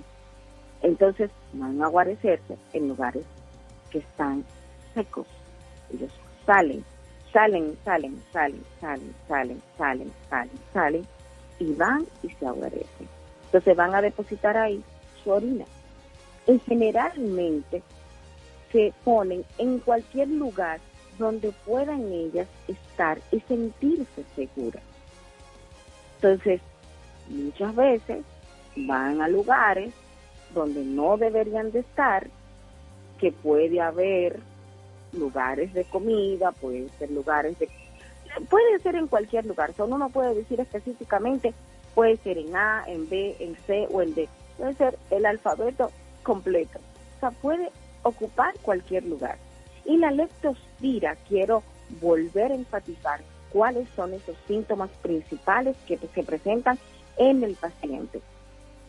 Fiebre, malestar general, perdón, mialgias, artralgias, las mialgias son el dolor muscular, las artralgias son el dolor articular, pueden presentar también dolor de cabeza, el paciente también puede presentar un color amarillo, que es lo que se llama ictericia, y el paciente también puede tener lo que se llama causalgia, que es el dolor en la pantorrilla, lo que nosotros llamamos la famosa batata. Con estos síntomas yo puedo hacer un diagnóstico diferencial con dengue, porque el dengue puede presentar todo eso, pero en el dengue probablemente no se presente el dolor de la pantorrilla y la ictericia sea poco frecuente, poco frecuente, escúchenme bien, poco frecuente. Pero ¿qué tiene el dengue? Que se aúna a esos síntomas y que no lo presenta la leptospira, el dolor abdominal. Y cuando hay dolor abdominal, nosotros tenemos que tener un ojo advisor porque esto nos indicaría que probablemente el paciente ya tenga algo que se llama dengue con signos de alarma, que antes se conocía como dengue grave. Hoy en la nueva reestructuración que se ha hecho sobre la clasificación del dengue, se llama dengue con signos de alarma. Pero también hay otras patologías. ¿Cuáles patologías? La malaria también se presenta con estos tipos de síntomas que yo acabo de mencionar. Por eso es importante que la población, a mí no me va, de verdad, yo no me voy a cansar de enfatizar los síntomas, porque en eso es que está el secreto para que el paciente pueda mejorar. Con eso es que usted va a hacer la mejor estructura de diagnóstico diferencial. Yo creo que lo más importante en todo esto es cuando tú tienes un pueblo educado, tienes un pueblo que tiene herramientas suficientes para poder tener esa destreza de decir, no, yo tengo que ir al médico rápidamente, yo tengo que explicarle al médico qué yo siento, porque hay signos y hay síntomas, lo que el paciente dice, pero también lo que el médico ve. Y cuando tú haces un diagnóstico con signos y síntomas claros, ya prácticamente la patología está diagnosticada y se va directamente a lo que se tiene que erradicar, a lo que se tiene que medicar y con lo que tú has hecho un buen diagnóstico. Estos tiempos de lluvia, estos tiempos de fenómenos tropicales, donde nosotros nos vamos a ver afectados porque estamos en el trayecto de ellos, tenemos que estar atentos a los síntomas que aparecen. No me quiero despedir sin antes decir, sí, me han preguntado, doctora, por favor, hay mucho COVID. Bueno, estamos viendo un incremento de COVID, sí, estamos, lo sabemos porque yo lo sé porque en las consultas llegan y en las consultas también de mis colegas. Sí, estamos viendo un ligero incremento de COVID, estamos viendo también un ligero incremento de influenza, tanto A como B. Entonces, no bajar la guardia. Señores, si usted es diagnosticado con influenza, si es diagnosticado con COVID, ¿qué hace en el medio? Significa que usted entonces va a ser responsable de lo que llamamos efecto dominó. Con uno que usted infecte, ya se va a infectar a otros en la casa. Entonces, solamente le pedimos a la población que si usted es diagnosticado con COVID y con influenza, trate de durar por lo menos cinco días en su casa, póngase la mascarilla, lávese la mano, tenga distanciamiento social, usted porque es que usted también es parte de la responsabilidad de que esto se pueda frenar y que no pueda continuar. Les recordamos que este tipo de enfermedad transmisible, ¿qué significa transmisible? Donde usted también tiene el 80% de responsabilidad. Eso no tiene nada que ver, señores, con los organismos internacionales, con los organismos gubernamentales, tiene mucho que ver con la responsabilidad del ciudadano. Si usted es diagnosticado con una de estas patologías, usted también tiene que informarlo a con quien usted estuvo cercano para que esté atento si desarrolla síntomas y hacerse una prueba. Entonces, volvemos e insistimos en lo mismo. Cuando una población tiene herramientas suficientes, entiéndase, está bien informado, entonces la población estará más segura, más didáctica, mejor será el diagnóstico y por supuesto tendrá un tratamiento certero. Vamos a una breve pausa. El próximo sábado tenemos más información en este espacio de salud en aquí en A la Franca. A la Franca por la nota 95.7 conoce de todo. Dar el primer paso nunca ha sido fácil, pero la historia la escriben quienes se unen a los procesos transformadores, impactando la vida de las personas en el trayecto. Este es el momento para que te unas a la conformación de los colegios electorales y hagamos un proceso histórico en favor de la democracia. Nuestra democracia. Junta Central Electoral. Garantía de identidad y democracia. Aviso. Si usted o algún familiar tenía ahorros en el antiguo Banco Universal y sus empresas relacionadas, le informamos que la Superintendencia de Bancos, a través de la campaña Dinero Busca Dueño, está devolviendo 410 millones de pesos a los depositantes de estas entidades. Los interesados pueden consultar de manera gratuita si sus recursos se encuentran disponibles accediendo a prousuario.gov.do. Superintendencia de Bancos de la República Dominicana. Interactúa con nosotros a través de nuestras redes sociales en arroba a la franca radio. Impuestos Internos se consolida como modelo de eficiencia recaudatoria. Más de 1.5 billones de pesos recaudados en dos años lo confirman. Somos más cercanos. 170 mil personas han recibido educación tributaria. Hemos mejorado más de 30 servicios en la oficina virtual, RNC en 24 horas y un facturador electrónico gratuito para MIPIMES. Avanzamos hacia la administración del futuro. Dirección General de Impuestos Internos, cercana y transparente. Dar el primer paso nunca ha sido fácil, pero la historia la escriben quienes se unen a los procesos transformadores, impactando la vida de las personas en el trayecto. Este es el momento para que te unas a la conformación de los colegios electorales y hagamos un proceso histórico en favor de la democracia. Nuestra democracia. Junta Central Electoral. Garantía de identidad y democracia. Está en el aire a la franca. Gracias, muchas gracias por seguir en sintonía con su programa A la Franca. Esta es la nota, la 95.7 FM. Carlos eh, Winston Kennedy Bueno en los controles, aquí lo veo, manejando esta aeronave. Carlos Rodríguez Carvajal, Bartolomé Dichán, Stalin Taver, un servidor Germán Marte con ustedes. Como siempre, la doctora Talia Flores en la sección, el oasis de este programa, su sección de salud, que ya agotó. Una noticia lamentable, jóvenes, es que ayer se produjo un accidente de un autobús de transporte espinal con unos 40 pasajeros.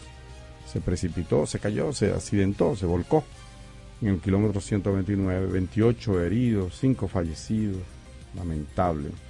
En este, este caso siguen siendo los accidentes la causa de muerte, una de las principales causas de muerte en el país triste. Al menos 18 fueron trasladados al hospital traumatológico profesor Juan Bosch. Hay unos nueve que fueron llevados al Luis Murillo King de La Vega. Y creo que uno, un niño fue llevado al Hospital Regional de Santiago. ¿Cómo se llama? El Cabral Ibáez. Cabral A José María Cabral Ibáez. Eh, ahí está, muy triste este, estos casos, Carlos, pero hay otro incidente. Ese es un accidente Pero hay un otro incidente también que tiene que ver con tránsito que, que tú tienes ahí. Sí, eh, ayer las redes sociales explotaron con una... Alejate, de los explosivos. Con un video, es figurativa la expresión, ah. eh, con un video en que un señor fue rozado por un minibús en la avenida Independencia, en los kilómetros. Y el señor, el señor reaccionó desmontándose del vehículo y esgrimiendo un arma de fuego. Una actitud muy penosa porque... Eh, Dicen que un oficial retirado. Un roce, un roce. Sí, él era un teniente o capitán retirado, no recuerdo bien el rango. Pero el hecho es que ante esa actitud, eh, el chofer del minibús reaccionó de una manera sumamente desproporcionada, yo diría que criminal. Porque, ok, el señor esgrimió la pistola, la pistola de manera amenazante, pero parece que reflexionó, se devolvió y se metió en su vehículo y se iba. Y entonces fue cuando el chofer del minibús se le abalanzó y dejó, como dice la gente, atestado al señor entre el minibús y la puerta del vehículo que él ocupaba. Y tuvo la gente que ir a auxiliarlo eh, de manera rápida y naturalmente el tipo del vehículo del minibús salió emprendió la huida pero después afortunadamente fue agarrado pero desafortunadamente sobrevivió desafortunadamente sobrevivió ¿Cómo qué? ¿Cómo dijiste? Digo yo, desafortunadamente sobrevivió. A ver que aquí se habla la franca, pero creo que está Bueno, bueno, porque un individuo que reacciona de esa manera es un peligro público para la sociedad completa. ¿Tú sabes lo que es tirarle un vehículo encima a una gente? ¿Y qué te diría la hija de ese hombre? O Bueno, lamentablemente, lamentablemente, usted era una candidata a huérfana. No. Sí, sí, sí, es lamentable porque, por, porque el tema es el tema es que ese tipo, ¿quién me dice a mí que no lo haga otra vez contra otra gente? Muy triste. Y quizás contra multitud. Pero espero también, Carlos, eh, un problema de dicen ahora de que inteligencia emocional, de salud mental, digo yo. Sí, sí, Nosotros tenemos en, la, en las calles uh, ¿cuánto? Dos millones, no sé cuánto, tres millones de gente eh, con un arma letal en las manos, que es un guía o, un, o el timón de un motor, y que no tienen conciencia de esa situación, no entienden, no entienden que un vehículo es un arma potencialmente letal. Letal, claro. Por un lado. Por otro lado, enanos mentales que se sienten poderosos porque andan en una jipeta o porque andan en un autobús o en una patana. Es más, en un motor, se sienten grandes. Ellos creen que son más grandes porque tienen un vehículo. Y que además tienen un, arma de fuego. Y te me quita del medio. y te me quita del medio. O un arma pulso cortante. Exacto. Eh, pero yo soy poderoso porque yo tengo un, guía. ¿Sabes? Cuando no sabe que eh, su responsabilidad es mayor, que debe ser más humilde, más, más sano mentalmente, más equilibrado. Incluso cuando te provocan, tener la capacidad de, de reírte de eso y de mandar a, a la porra y no, ni siquiera insultar, sino cogerle pena a ese idiota que se te atravesó. Perdone que estoy hoy tan así. Pero creo eso, porque ahí falló, ahí falló, ahí falló todo el mundo. Ahí fallaron los dos. ¿Cómo tú por un roce de un vehículo te levantas con una pistola? Con una pistola. Con aire de perdona vida. Te exploto, te doy, te doy un tiro, vuelve y te tópame otra vez para que tú veas. Por un lado, el oficial, un señor mayor ya, lamentablemente, que en este caso es el, el que terminó afectado. Y por el otro lado, el otro señor que bastaba con pedir disculpas. Y no se preocupe, señor, espérese, vamos a, eh, que es lo que yo aconsejo a todo el mundo, no, tranquilo, vamos para la policía o el seguro, mira, escúchame, fue que se me falló, me, descuidé. Y no pasaba de ahí. Incluso cuando el señor se va a montar a, a su vehículo, como tú estabas diciendo ahorita, se bastaba con que, con que ok, hermano, nos vemos. Y, e irse. Y se quedaba en una anécdota. En una anécdota, en un simple, una simple anécdota. No pasa de ahí. Pero nosotros nos creemos que cuando tenemos un autobús nadie nos puede insultar. Que si yo tengo. No, no, nadie me puede hablar duro porque le tiro el carro arriba. Que se meta para que tú veas ese instinto animal que tenemos a Oye, uno, uno anda, hay que superarlo. Uno anda con miedo en la calle porque, fíjate, a veces hasta un motorista, Germán, no, no, no. tú vas a entrar a una esquina y viene el motorista a 200 metros de allá, pero acelerando, en vez de, en vez de reducir, no. en vez de reducir, eh, presionándote. Este, una, una, pequeña selva. Este es el único país del mundo. Este eh, ya vamos a pasar con el oyente, pero este es el único país del mundo donde tú vas a cambiar de carril, ¿verdad? Y si tú pusiste la direccional, porque te da tiempo para que el señor de atrás vea que tú vas a entrar. Te rebasa. que acelera. Tú vas a entrar, ¿verdad? Tú aquí, aquí, vas a pasar para la izquierda, ta, ta, ta, a entrar para... y después viene y te cortan adelante. Totalmente. Bueno, Vamos a escuchar. Buenos días. Buenos días. Buenos días. Hola. Buenos días, ¿cómo estamos, Germán? Pero hermano. Hola, hola. Stalin, eh... Bartolomé de Chan, Bartolomé de Chan, ¿cómo está la cosa? Muy bien, hermano, cuéntanos. Eh, sí, ese tipo, esa, esas personas, yo he dicho en otras ocasiones, innumerables ocasiones a través de esta misma vía, que esos choferes en la mayoría los escogen de lo peor de la sociedad. Bueno. Yo mismo le tengo miedo, ellos andan como leones en las calles. Sí, sí, sí. Eh, yo no sé quién lo quiere, que quieren que los, además de su precaria educación, si acaso tienen siquiera precaria, eh, yo no sé quién los instruye para que anden como leones. Me parece adivinar quién es, porque no es difícil eh, detectar eh, así contado con la, los dedos de las manos quiénes son sus jefes. y estas personas andan agrediendo a todo el mundo, ellos no les importa nada, super contaminando, haciendo muchísimo ruido, presionando muchísimo. Entonces, ese, de ese tipo de individuo fue el que rozó al oficial el oficial se sintió molesto, imagínate con esta ola de calor, echarle un vehículo prácticamente, pasarle rozando a, su vehículo, eh, entonces se sintió molesto y aló su arma, pero él en todo momento, según se ve en el video, tiene el arma para abajo, las manos para abajo, simplemente salió eh, y, trató de estar a la expectativa. Pero va muy amenazante. Él no debió sacar el arma no debió sacarle, no debió sacar el arma, ¿no? Pero lamentablemente usted sabe en, la situación social que nosotros vivimos. Y, entonces el otro individuo, en vez de pedir excusa, eh, ya el oficial se iba y, en vez de pedir excusa lo que hace es que remarca sobre su conducta eh, abalanzándose directamente sobre el vehículo de la, de la otra persona.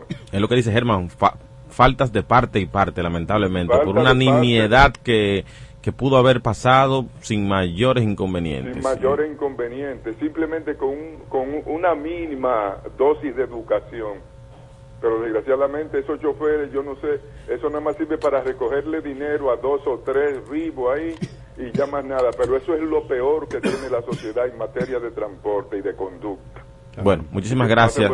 Gracias por, por llamarnos y por este comentario. Y ahí también radica lo que siempre se ha dicho, que lamentablemente la mayor cantidad de muertes y víctimas... Siempre muy juicioso. ¿eh? Sí, correctamente, correctamente.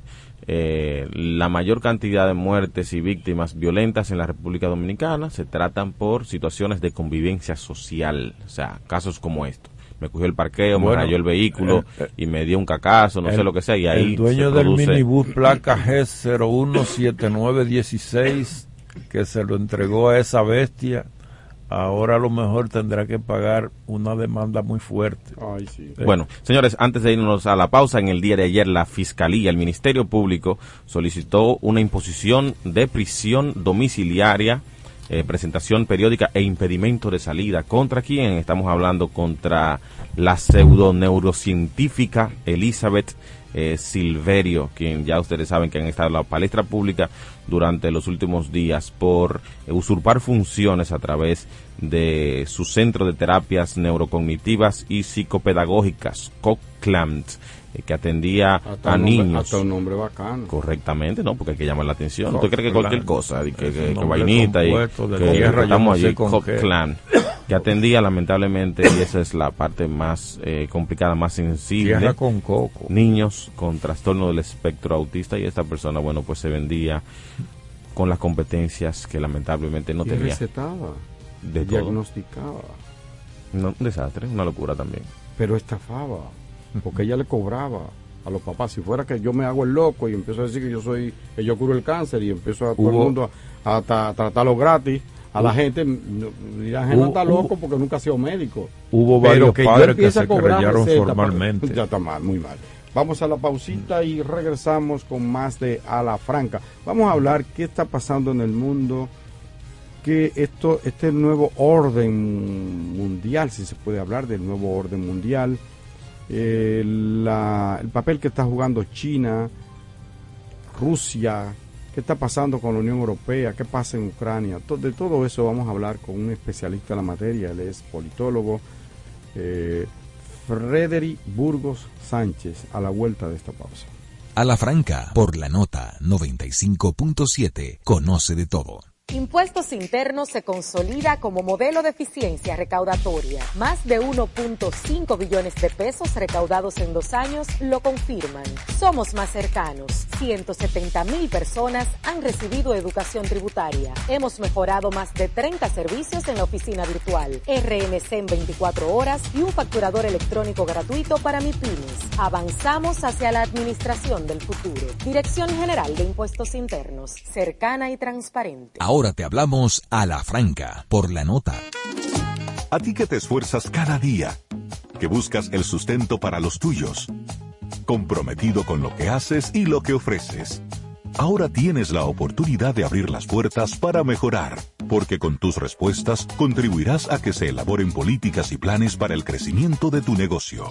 Primera encuesta nacional de micro, pequeñas y medianas empresas del Banco Central y el Ministerio de Industria, Comercio y MIPIMES. Coopera. Invierte unos minutos de tu tiempo. Proporciona datos al encuestador. Para beneficio de tu sector. Primera encuesta nacional de micro, pequeñas y medianas empresas del Banco Central y el Ministerio de Industria, Comercio y MIPIMES.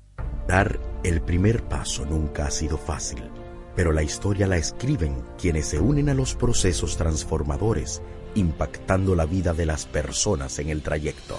Este es el momento para que te unas a la conformación de los colegios electorales y hagamos un proceso histórico en favor de la democracia. Nuestra democracia. Junta Central Electoral. Garantía de identidad y democracia está en el aire a la franca. A la franca.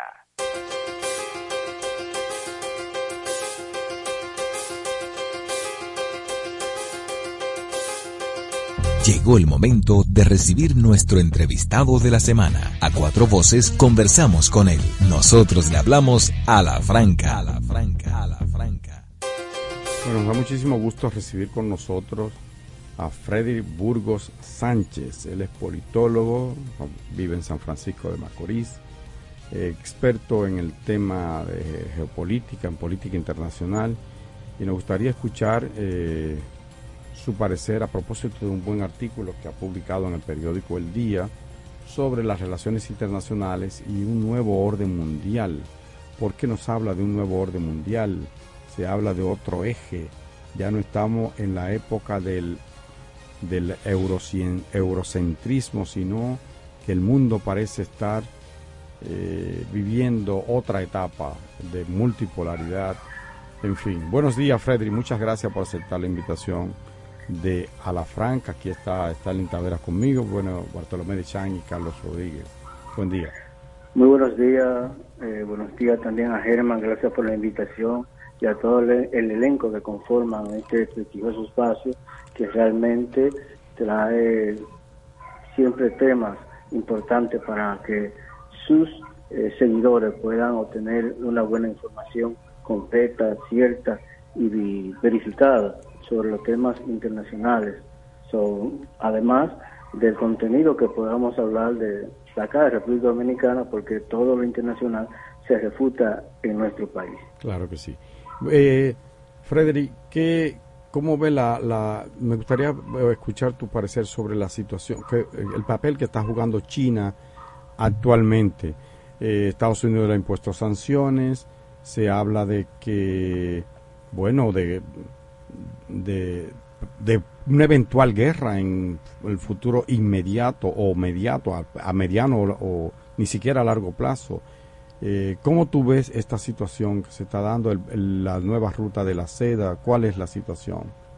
Mira, realmente todo inicia con la administración del expresidente Donald Trump, donde eh, se agudizó lo que es la guerra comercial entre Estados Unidos y China, además por el 5G, sabe que eh, crearon una situación donde una eh, ejecutiva de la empresa telefónica Huawei.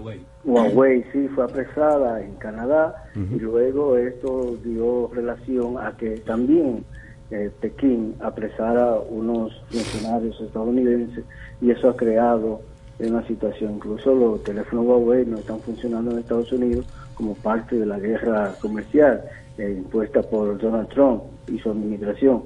Y esto ha generado que a partir de ahí, entonces ahora con la administración de Joe Biden, se sigan creando situaciones tanto globales como eh, bilaterales entre ambas naciones. Hay que recordar también que la guerra eh, que se perfila entre China y Taiwán por su territorio, ya que China dice que no puede haber una división, sino una sola China. Sin embargo, Estados Unidos plantea algo diferente. Ustedes saben que eh, Taiwán es rica en recursos estratégicos, por ejemplo, la fabricación de chip es la mayor productora de chip en el mundo y estratégicamente Estados Unidos le conviene mantener esta relación con Taiwán. Sin embargo, China todavía dice que es una sola China la que puede haber en su entorno y no y no acepta la división territorial de Taiwán. Y esto ha creado además en ámbito internacional el fortalecimiento del BRICS, a pesar de que en los países vecinos, en el Indo-Pacífico, eh, Japón y otros, han iniciado también su movimiento geopolítico y parte de esto también ha sido lamentablemente el conflicto ucraniano-ruso donde Japón ha iniciado nuevamente su eh, enriquecimiento armamentístico y ha aprobado aumentar su Producto Interno Bruto para financiamiento de armas. A propósito de que menciona el, el, tema del BRICS, eh, ¿qué impacto tendría esto? ¿Realmente se dará esta, se ampliará este bloque? Porque señala que Egipto, Indonesia, Turquía, México, Venezuela, Argentina, Nigeria, una nación con más de 200 millones de, habitantes, en el centro de África con muchos recursos, aunque pobre, eh, Indonesia, que es también más de 200 millones de, habitantes, Turquía con más de 80 millones y una posición geoestratégica interesante, México con más de 120 millones de, habitantes, Argentina con más de 40 este bloque, si se a Egipto, que tiene como, ¿cuánto tiene Egipto? Como 80 millones de gente. Eh, Brasil más de 200. Brasil más de 200. Este, este bloque BRICS ampliado, si se llegara a, dar, podría inclinar como el eje, digamos, de la geopolítica hacia otro lado. Es lo que mencionamos de un nuevo orden mundial. Antes se hablaba de la de un mundo unipolar, pero las relaciones internacionales hoy día ha abierto la posibilidad de que se hable de el multilateralismo, donde las eh, organizaciones, eh, tanto internacionales como regionales, a través de sus mecanismos, sus representantes, presidentes o ministros, buscan siempre eh, unificar los esfuerzos para desviar la atención del bloqueo y sanciones económicas que Estados Unidos les impone a los países que no están bajo su política de dominio. Eh, por eso el BRICS ha venido fortaleciéndose y como lo expresé en el artículo, más de 20 países quieren ser parte de, este mecanismo internacional que lo dirige China prácticamente, a pesar de que en el mismo BRICS hay países que tienen conflicto, ya sea India y China por asuntos territoriales, sin embargo se mantienen ahí. Eh, hay un nuevo mundo realmente las sanciones impuestas por Estados Unidos, tanto a Rusia, a China, Irán, Venezuela, estos países que quieren ser parte del BRIC tratan de evadir esas sanciones y hay un nuevo sistema financiero que está en la tapete, que es el chino, que realmente trata de buscar una solución para, como dije anteriormente, desviar las pretensiones de Estados Unidos y sus aliados de imponer las sanciones a estos países.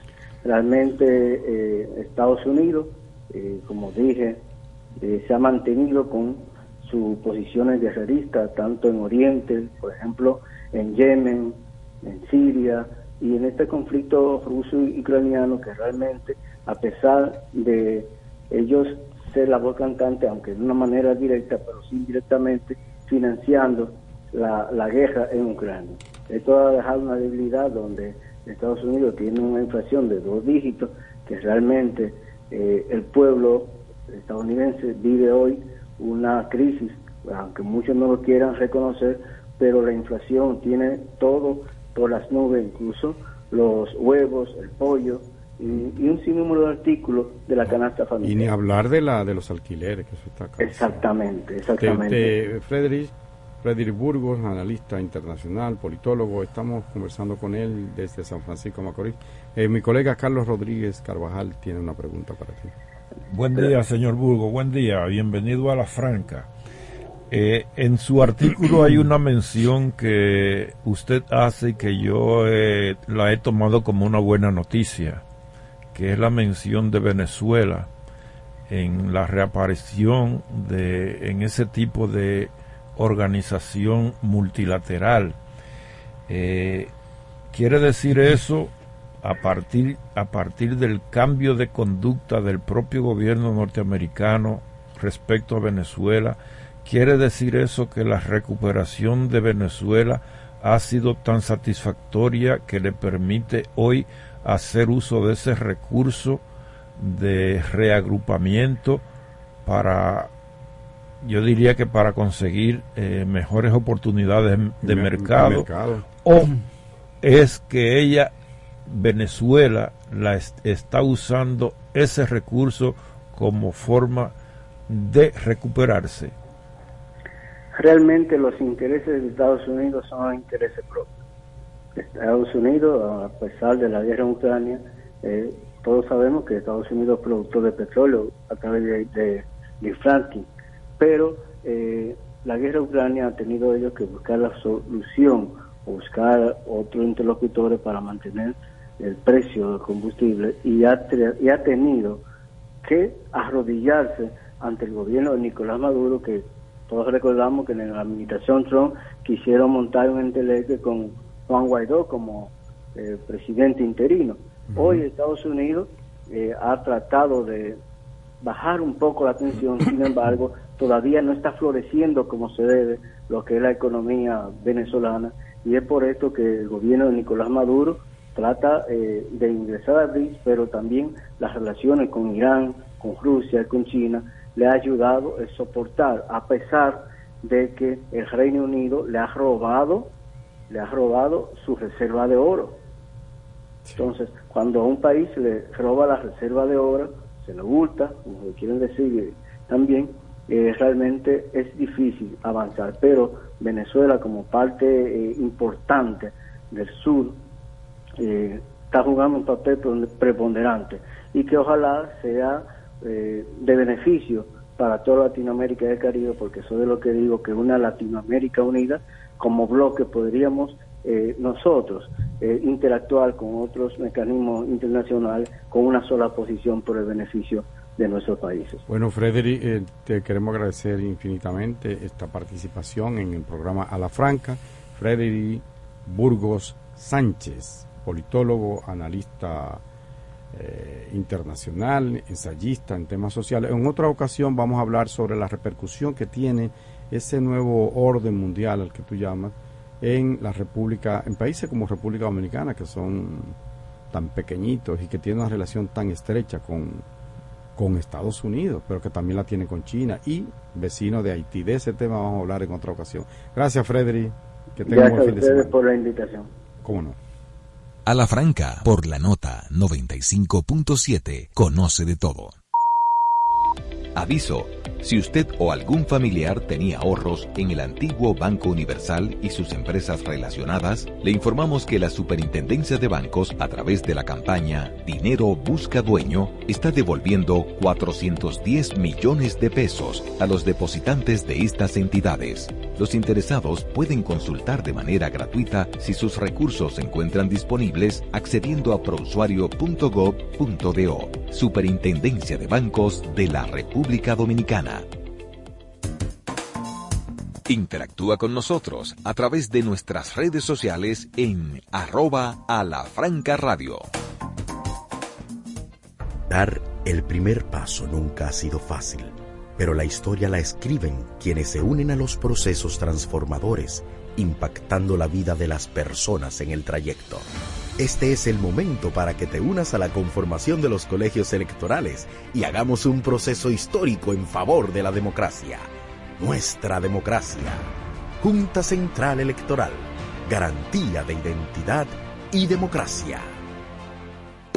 Al ritmo de la ciudad y en cada rayo de sol la música que se escucha la pone tu corazón. Un canto lleno de esperanza nos une como nación y llena de gente buena que vive con emoción. Al ritmo que sueña al ritmo que logra al ritmo que tú ríes al ritmo que crecemos Cada paso que damos juntos marca el ritmo para construir un mejor futuro para todos. Popular, a siempre.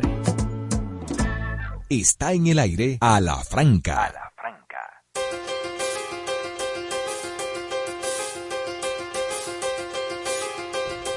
Bueno, eh, yo, yo creo que la, la humanidad, antes de que Bartolomé entre con su tema de las internacionales, eh, la humanidad está viviendo un sistema de inversión de valores tremendo. Porque Ahora. el- sí, eso es nuevo. Óyeme, óyeme, el mundo ha sido conmovido por la muerte de cinco personas a bordo del Titán o u- Oceanic Gate De la compañía Ocean de, Gate. Ocean Gate. ajá, de la Ocean Ocean Gate, Gate. donde cuatro personas multimillonarias en su excentricismo le cogió con bajar a cuatro kilómetros al fondo del Atlántico a ver Ah, los, los restos oxidados del, del Titanic. Bueno, y allí muere. eh, uno de los empresarios se lleva en contra de su voluntad prácticamente Bueno. a un hijo de 19 Ah, años. sí, eso me dio mucha pena. Entonces, eso conmocionó a la humanidad. Pero ¿qué pasa? Que en el Mediterráneo, en el Mediterráneo, frente a las costas de Grecia, eh, zozobran una embarcación y mueren cientos de infelices paquitaníes que iban en busca de mejor vida. Y eso, eso no, no causó ningún impacto. ¿Tú crees que eso, eso es legal, eso es posible, eso es humano? No. Está el texto ahora eh, empezando con lo que dice Por eso Carlos. me molesta cuando dice, este es un gran ser humano. Que, o sea, Ya. Yo no estoy orgulloso de ser un gran ser humano, yo en lo particular. Sí, sí, eh, ahí el- está el comentario en, en varias versiones eh, donde se eh, no se ha dicho tanto del hecho de los cientos de, de, de desaparecidos muertos probablemente, eh, sino que se está haciendo la comparación entre la situación del baticafo este del de Titán, cómo impacta, cómo los medios lo llevan a la gente y cómo nosotros nos sentimos impactados por cinco personas de relevancia en este sistema. No meten preso. Cuando Charlie Hebdo, eh, cuando Charlie Hebdo, el Ajá. ataque a Charlie Hebdo en- Ajá. en Francia, hubo un ataque en una mezquita y mataron a 23. Ajá. Y Pero nadie todos- dijo nada de la mezquita. todos fuimos Charlie Hebdo. todos fuimos Charlie Hebdo. Todos. Entonces, entonces, se ha hecho la comparación de cómo han llegado los medios a resaltar determinadas cosas y que nos impactan. El- eh, por otro lado, en, en el mundo, el Comité de Colonización de la ONU volvió a pedir ayer jueves a Estados Unidos que promueva un proceso que permita al pueblo puertorriqueño ejercer su derecho a la libre determinación y la independencia. Lo hizo una resolución que se aprobó por consenso, igual que se viene haciendo en 1972, pero no le hacen caso. El documento del Comité de Colonización subraya que Puerto Rico debe poder de manera soberana tomar decisiones para atender sus urgentes necesidades económicas y sociales, incluido el desempleo, la marginación que lo hay y se ve en las fotos y se ve en las opiniones, en, en, la, en las entrevistas que hacen a la gente, la insolvencia y la pobreza y los problemas relativos a educación y salud. Eh, cuando se anunció el jueves que todos los pasajeros del Titán, eh, submarino Titán, eh, habían fallecido porque implosionó, se, entonces se abrió un proceso de investigación que va a tratar de determinar qué fue lo que, lo que provocó esta llamada implosión. Pero hay un tema curioso. La rapera... Un amigo tuyo dio una, informa, dio una explicación que yo la, la consideré genial sobre el fenómeno de la implosión, la comparó con una latita, una lata, sí, una latita sí, de refresco. Contra almirante Se llama Germán Marte, yo lo vi en el, en el programa. Ah, sí, sí, que eh, la implosión es como coger una lata de, de, de refresco de Coca-Cola Coca y, y, apretarla hacia adentro, explotó hacia adentro. Eh, la rapera Cardi B, de origen dominicano, se unió a otros usuarios de redes sociales que criticaron a Brian Sass, hijastro de uno de los cinco que desaparecieron, que fallecieron en el Titan, eh, eh, porque este hijastro, mientras estaba buscando el, el, el submarino, el resto del submarino, el resto del submarino sal, asistió a un concierto del eh, eh, un concierto en, en San Diego, a un espectáculo de un eh, un artista llamado Blink 100, 182 como una forma y el, el hijastro dijo que eso fue como una forma de escapar de la triste situación. ¿Qué, y, qué, qué forma? Qué forma, y que lo hizo por sugerencia de su familia. La rapera de origen dominicano aseguró que el joven de 37 años debió quedarse en su casa orando por la aparición de su padre, su padrastro, y llorando y no divirtiéndose. El Papa Francisco afirmó hoy que sufre los efectos de haber estado bajo anestesia general y que por ello no respira bien. Al recibir en audiencia a los participantes en la Asamblea de Reuniones de Obras para la Ayuda de las Iglesias Orientales. Estoy aún, dijo el Papa, bajo los efectos de la anestesia y la respiración no es buena. Dijo Francisco, tras comunicar que no iba a leer su discurso, que se preparó para esa ocasión, pero que lo entregaría y saludaría a cada uno de los asistentes. El secretario general, que ahí quedamos con la entrevista anterior, eh, de la ONU, de las Naciones Unidas, Antonio Guterres, aseguró durante la cumbre para un nuevo pacto financiero global que se está celebrando en París que el sistema financiero internacional se encuentra en crisis. Dice que a mitad del camino de la fecha límite de 2030 para los objetivos de desarrollo sostenible se alejan más. En 2023 más de 750 millones de personas no tendrán suficiente para comer y decenas de millones más se tambalean al borde de la pobreza extrema. Dice que esta situación es exacerbada por la pandemia y la, y la guerra Rusia-Ucrania ha sido sorteada por los países ricos mediante la impresión de dinero, algo que no han podido hacer los más pobres, según el secretario general. Dice que hay 52 países que se encuentran cerca de la suspensión de pago por lo que muchos no pueden ni siquiera satisfacer las necesidades de su población. Ya habló anteriormente el profesor Burgos sobre eh, el desarrollo de nuevas formas del sistema financiero mundial. Lula da Silva se reunió ayer con el Papa durante 45 minutos en Vaticano y hablaron de la paz en el mundo. El, el equipo de Lula ya había avanzado, la intención del presidente era hablar con el Papa de la lucha contra el hambre, pero también de iniciativas para acabar con la guerra de Ucrania. Amnistía Internacional pidió este martes, en el Día Mundial de los Refugiados, que los estados de América pongan fin de inmediato a la discriminación contra los haitianos que solicitan asilo debido a la crisis generalizada y la violencia en su país. Los estados, dice Amnistía Internacional, que los estados de América deben cumplir con sus obligaciones internacionales de derechos humanos sin discriminación, evaluar la necesidad de protección de la población haitiana que busca refugio en procedimiento de auxilio justo y efectivo y abstenerse de expulsarlo de nuevo para Haití. Aquí para Stalin Taveras, que es eh, de, de Monte, Montecristeño, se estableció que era dominicana la pareja que murió el pasado miércoles en un incendio de un edificio donde residían en el Bronx. Luis Alberto Díaz Severino y su esposa, de 30 años, y su esposa, cuyo nombre no se ha reportado, nativo de Villa Vázquez, Montecristi, falleció en la escena, y su esposa, eh, junto con su esposa, en un hospital donde fueron llevados en estado crítico. Y Hunter Biden, el hijo, el segundo hijo del presidente de Estados Unidos, ha vuelto a ser noticia. Eh, se declaró culpable de dos faltas, por evasión fiscal y un tercer cargo por posesión ilegal de un arma de fuego. El acuerdo todavía debe ser convalidado por un juez, terminará una investigación de cinco años y le ayudarán a evitar la cárcel. Las dos faltas fiscales en que eh, surgen del hecho que dejó de pagar 100 mil dólares, en, más de 100 mil dólares en impuestos entre 2017 y 2018. Y la votó Joe Biden, por último. La votó.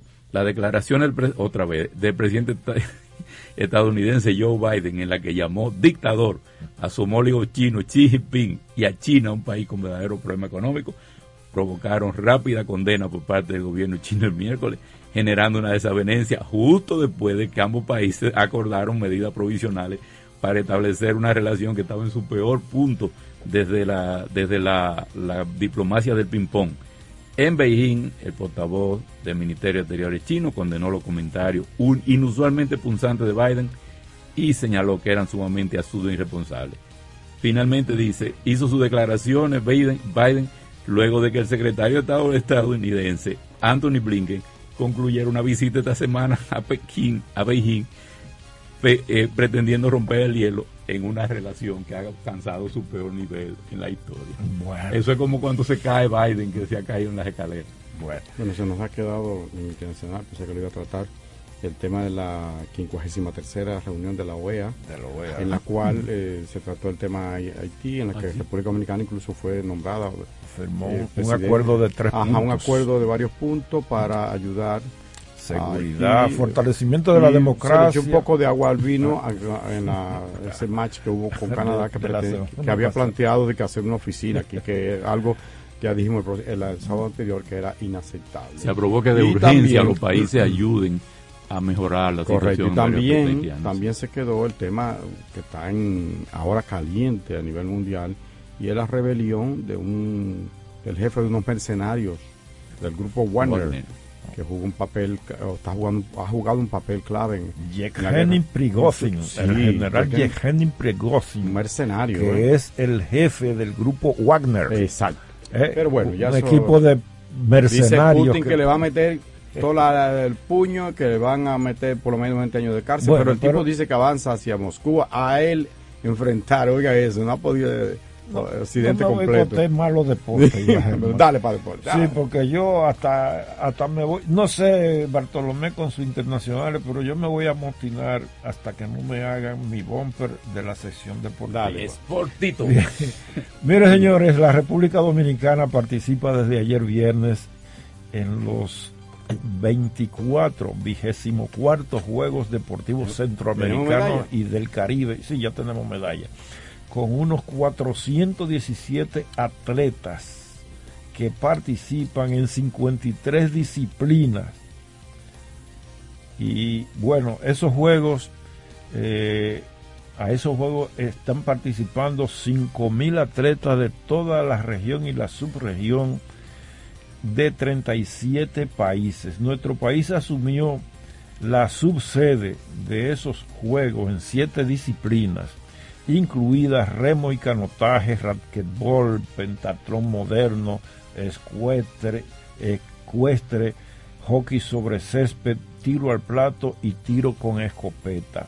Se recuerda que en 1974 nuestro país fue sede de los juegos de los 12 Juegos Centroamericanos y del Caribe y que 12 años después, en 1986 en Santiago se inauguraron los 16 Juegos en la Barranquita. Bueno, últimamente en 2018, perdón, la República Dominicana estuvo participando en los Juegos Centroamericanos de Barranquilla, donde nuestros atletas rompieron el hielo y ganaron 107 medallas, incluida 25 de oro, 29 de plata y 53 de bronce. Así que esa carrera, esa participación ha de ser superada con Dios mediante en esta nueva emisión. Eh, el, Pero ganan unos chelitos a los que ganen. Ajá, 150 mil pesos de oro y mil de plata, etcétera, etcétera. Entonces nosotros también ¿Y Lady, ¿qué, les recordamos. Eh, Lady va. Eh, es oro seguro. Debe ir, debe ir porque es un, oro seguro el que no podemos renunciar.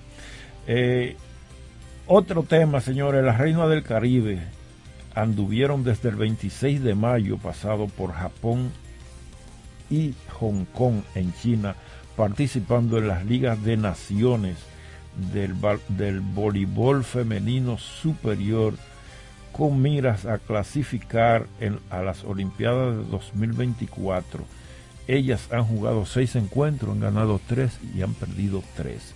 Sus próximos desafíos son en Seúl, Corea del Sur, los días 27, 29 y 30 de junio, así como el 1 de julio.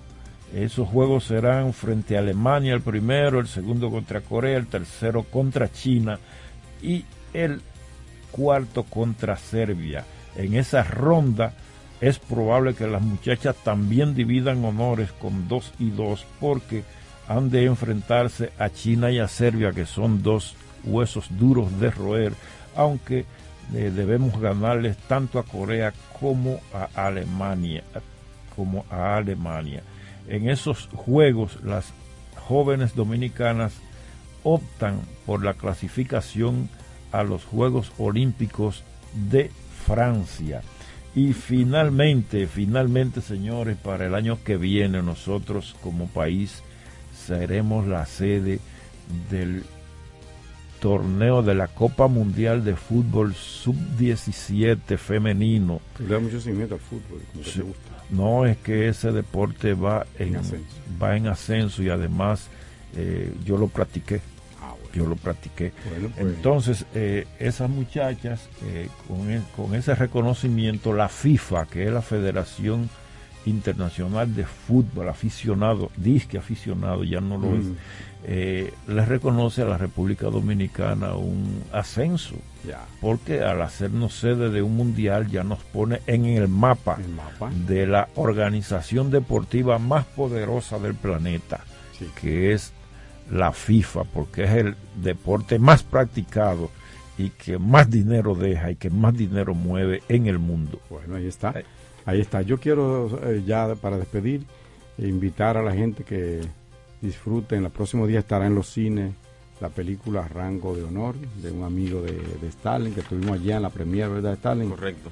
Eh, una película basada en un texto de José Monegro, una novela inédita aún pero que yo creo que vale la pena ver, vale la pena ver. Una película tiene, tiene garra, yo diría. Eh, ya estará próximamente en los cines. Y bueno, me parece que es eh, un, buen, buen aporte. Sí, sí, sí, muy buena película. Hay que ver. Rango de honor. Hay que ver, rango de honor. No se la pierde. No está en YouTube todavía. No, ¿qué pasa? Deja que saquen los chelitos por lo menos. Señores, llegamos al final, Stalin.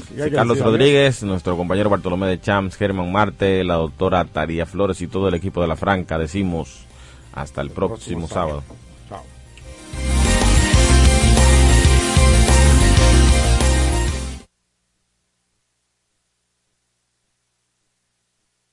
La Superintendencia de Bancos presentó a La Franca.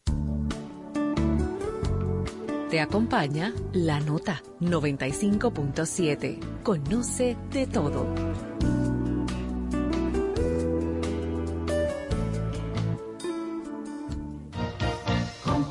Banreservas presenta Escarbando en la Historia con Cuquín Victoria.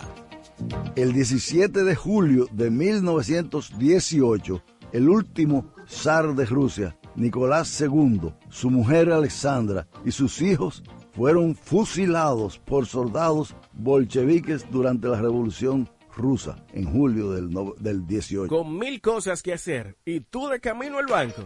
No, hombre, no. No te compliques y resuelve por los canales Banreservas. Más rápido y muchísimo más simple. No te compliques y utiliza los canales Banreservas, tu banco fuera del banco. Banreservas, el banco de todos los dominicanos. Descubre los acontecimientos más relevantes y épicos de la República Dominicana. Te llevaremos a un viaje asombroso por las diferentes épocas de nuestra historia. Prepárate para despegar a un viaje lleno de historias increíbles con destino hacia el conocimiento. Para ver los episodios, visítanos en nuestro canal de YouTube, arroba Un Viaje a la Historia, o en nuestra página web www.unviajealahistoria.com. Somos La Nota 95.7. Conoce de todo.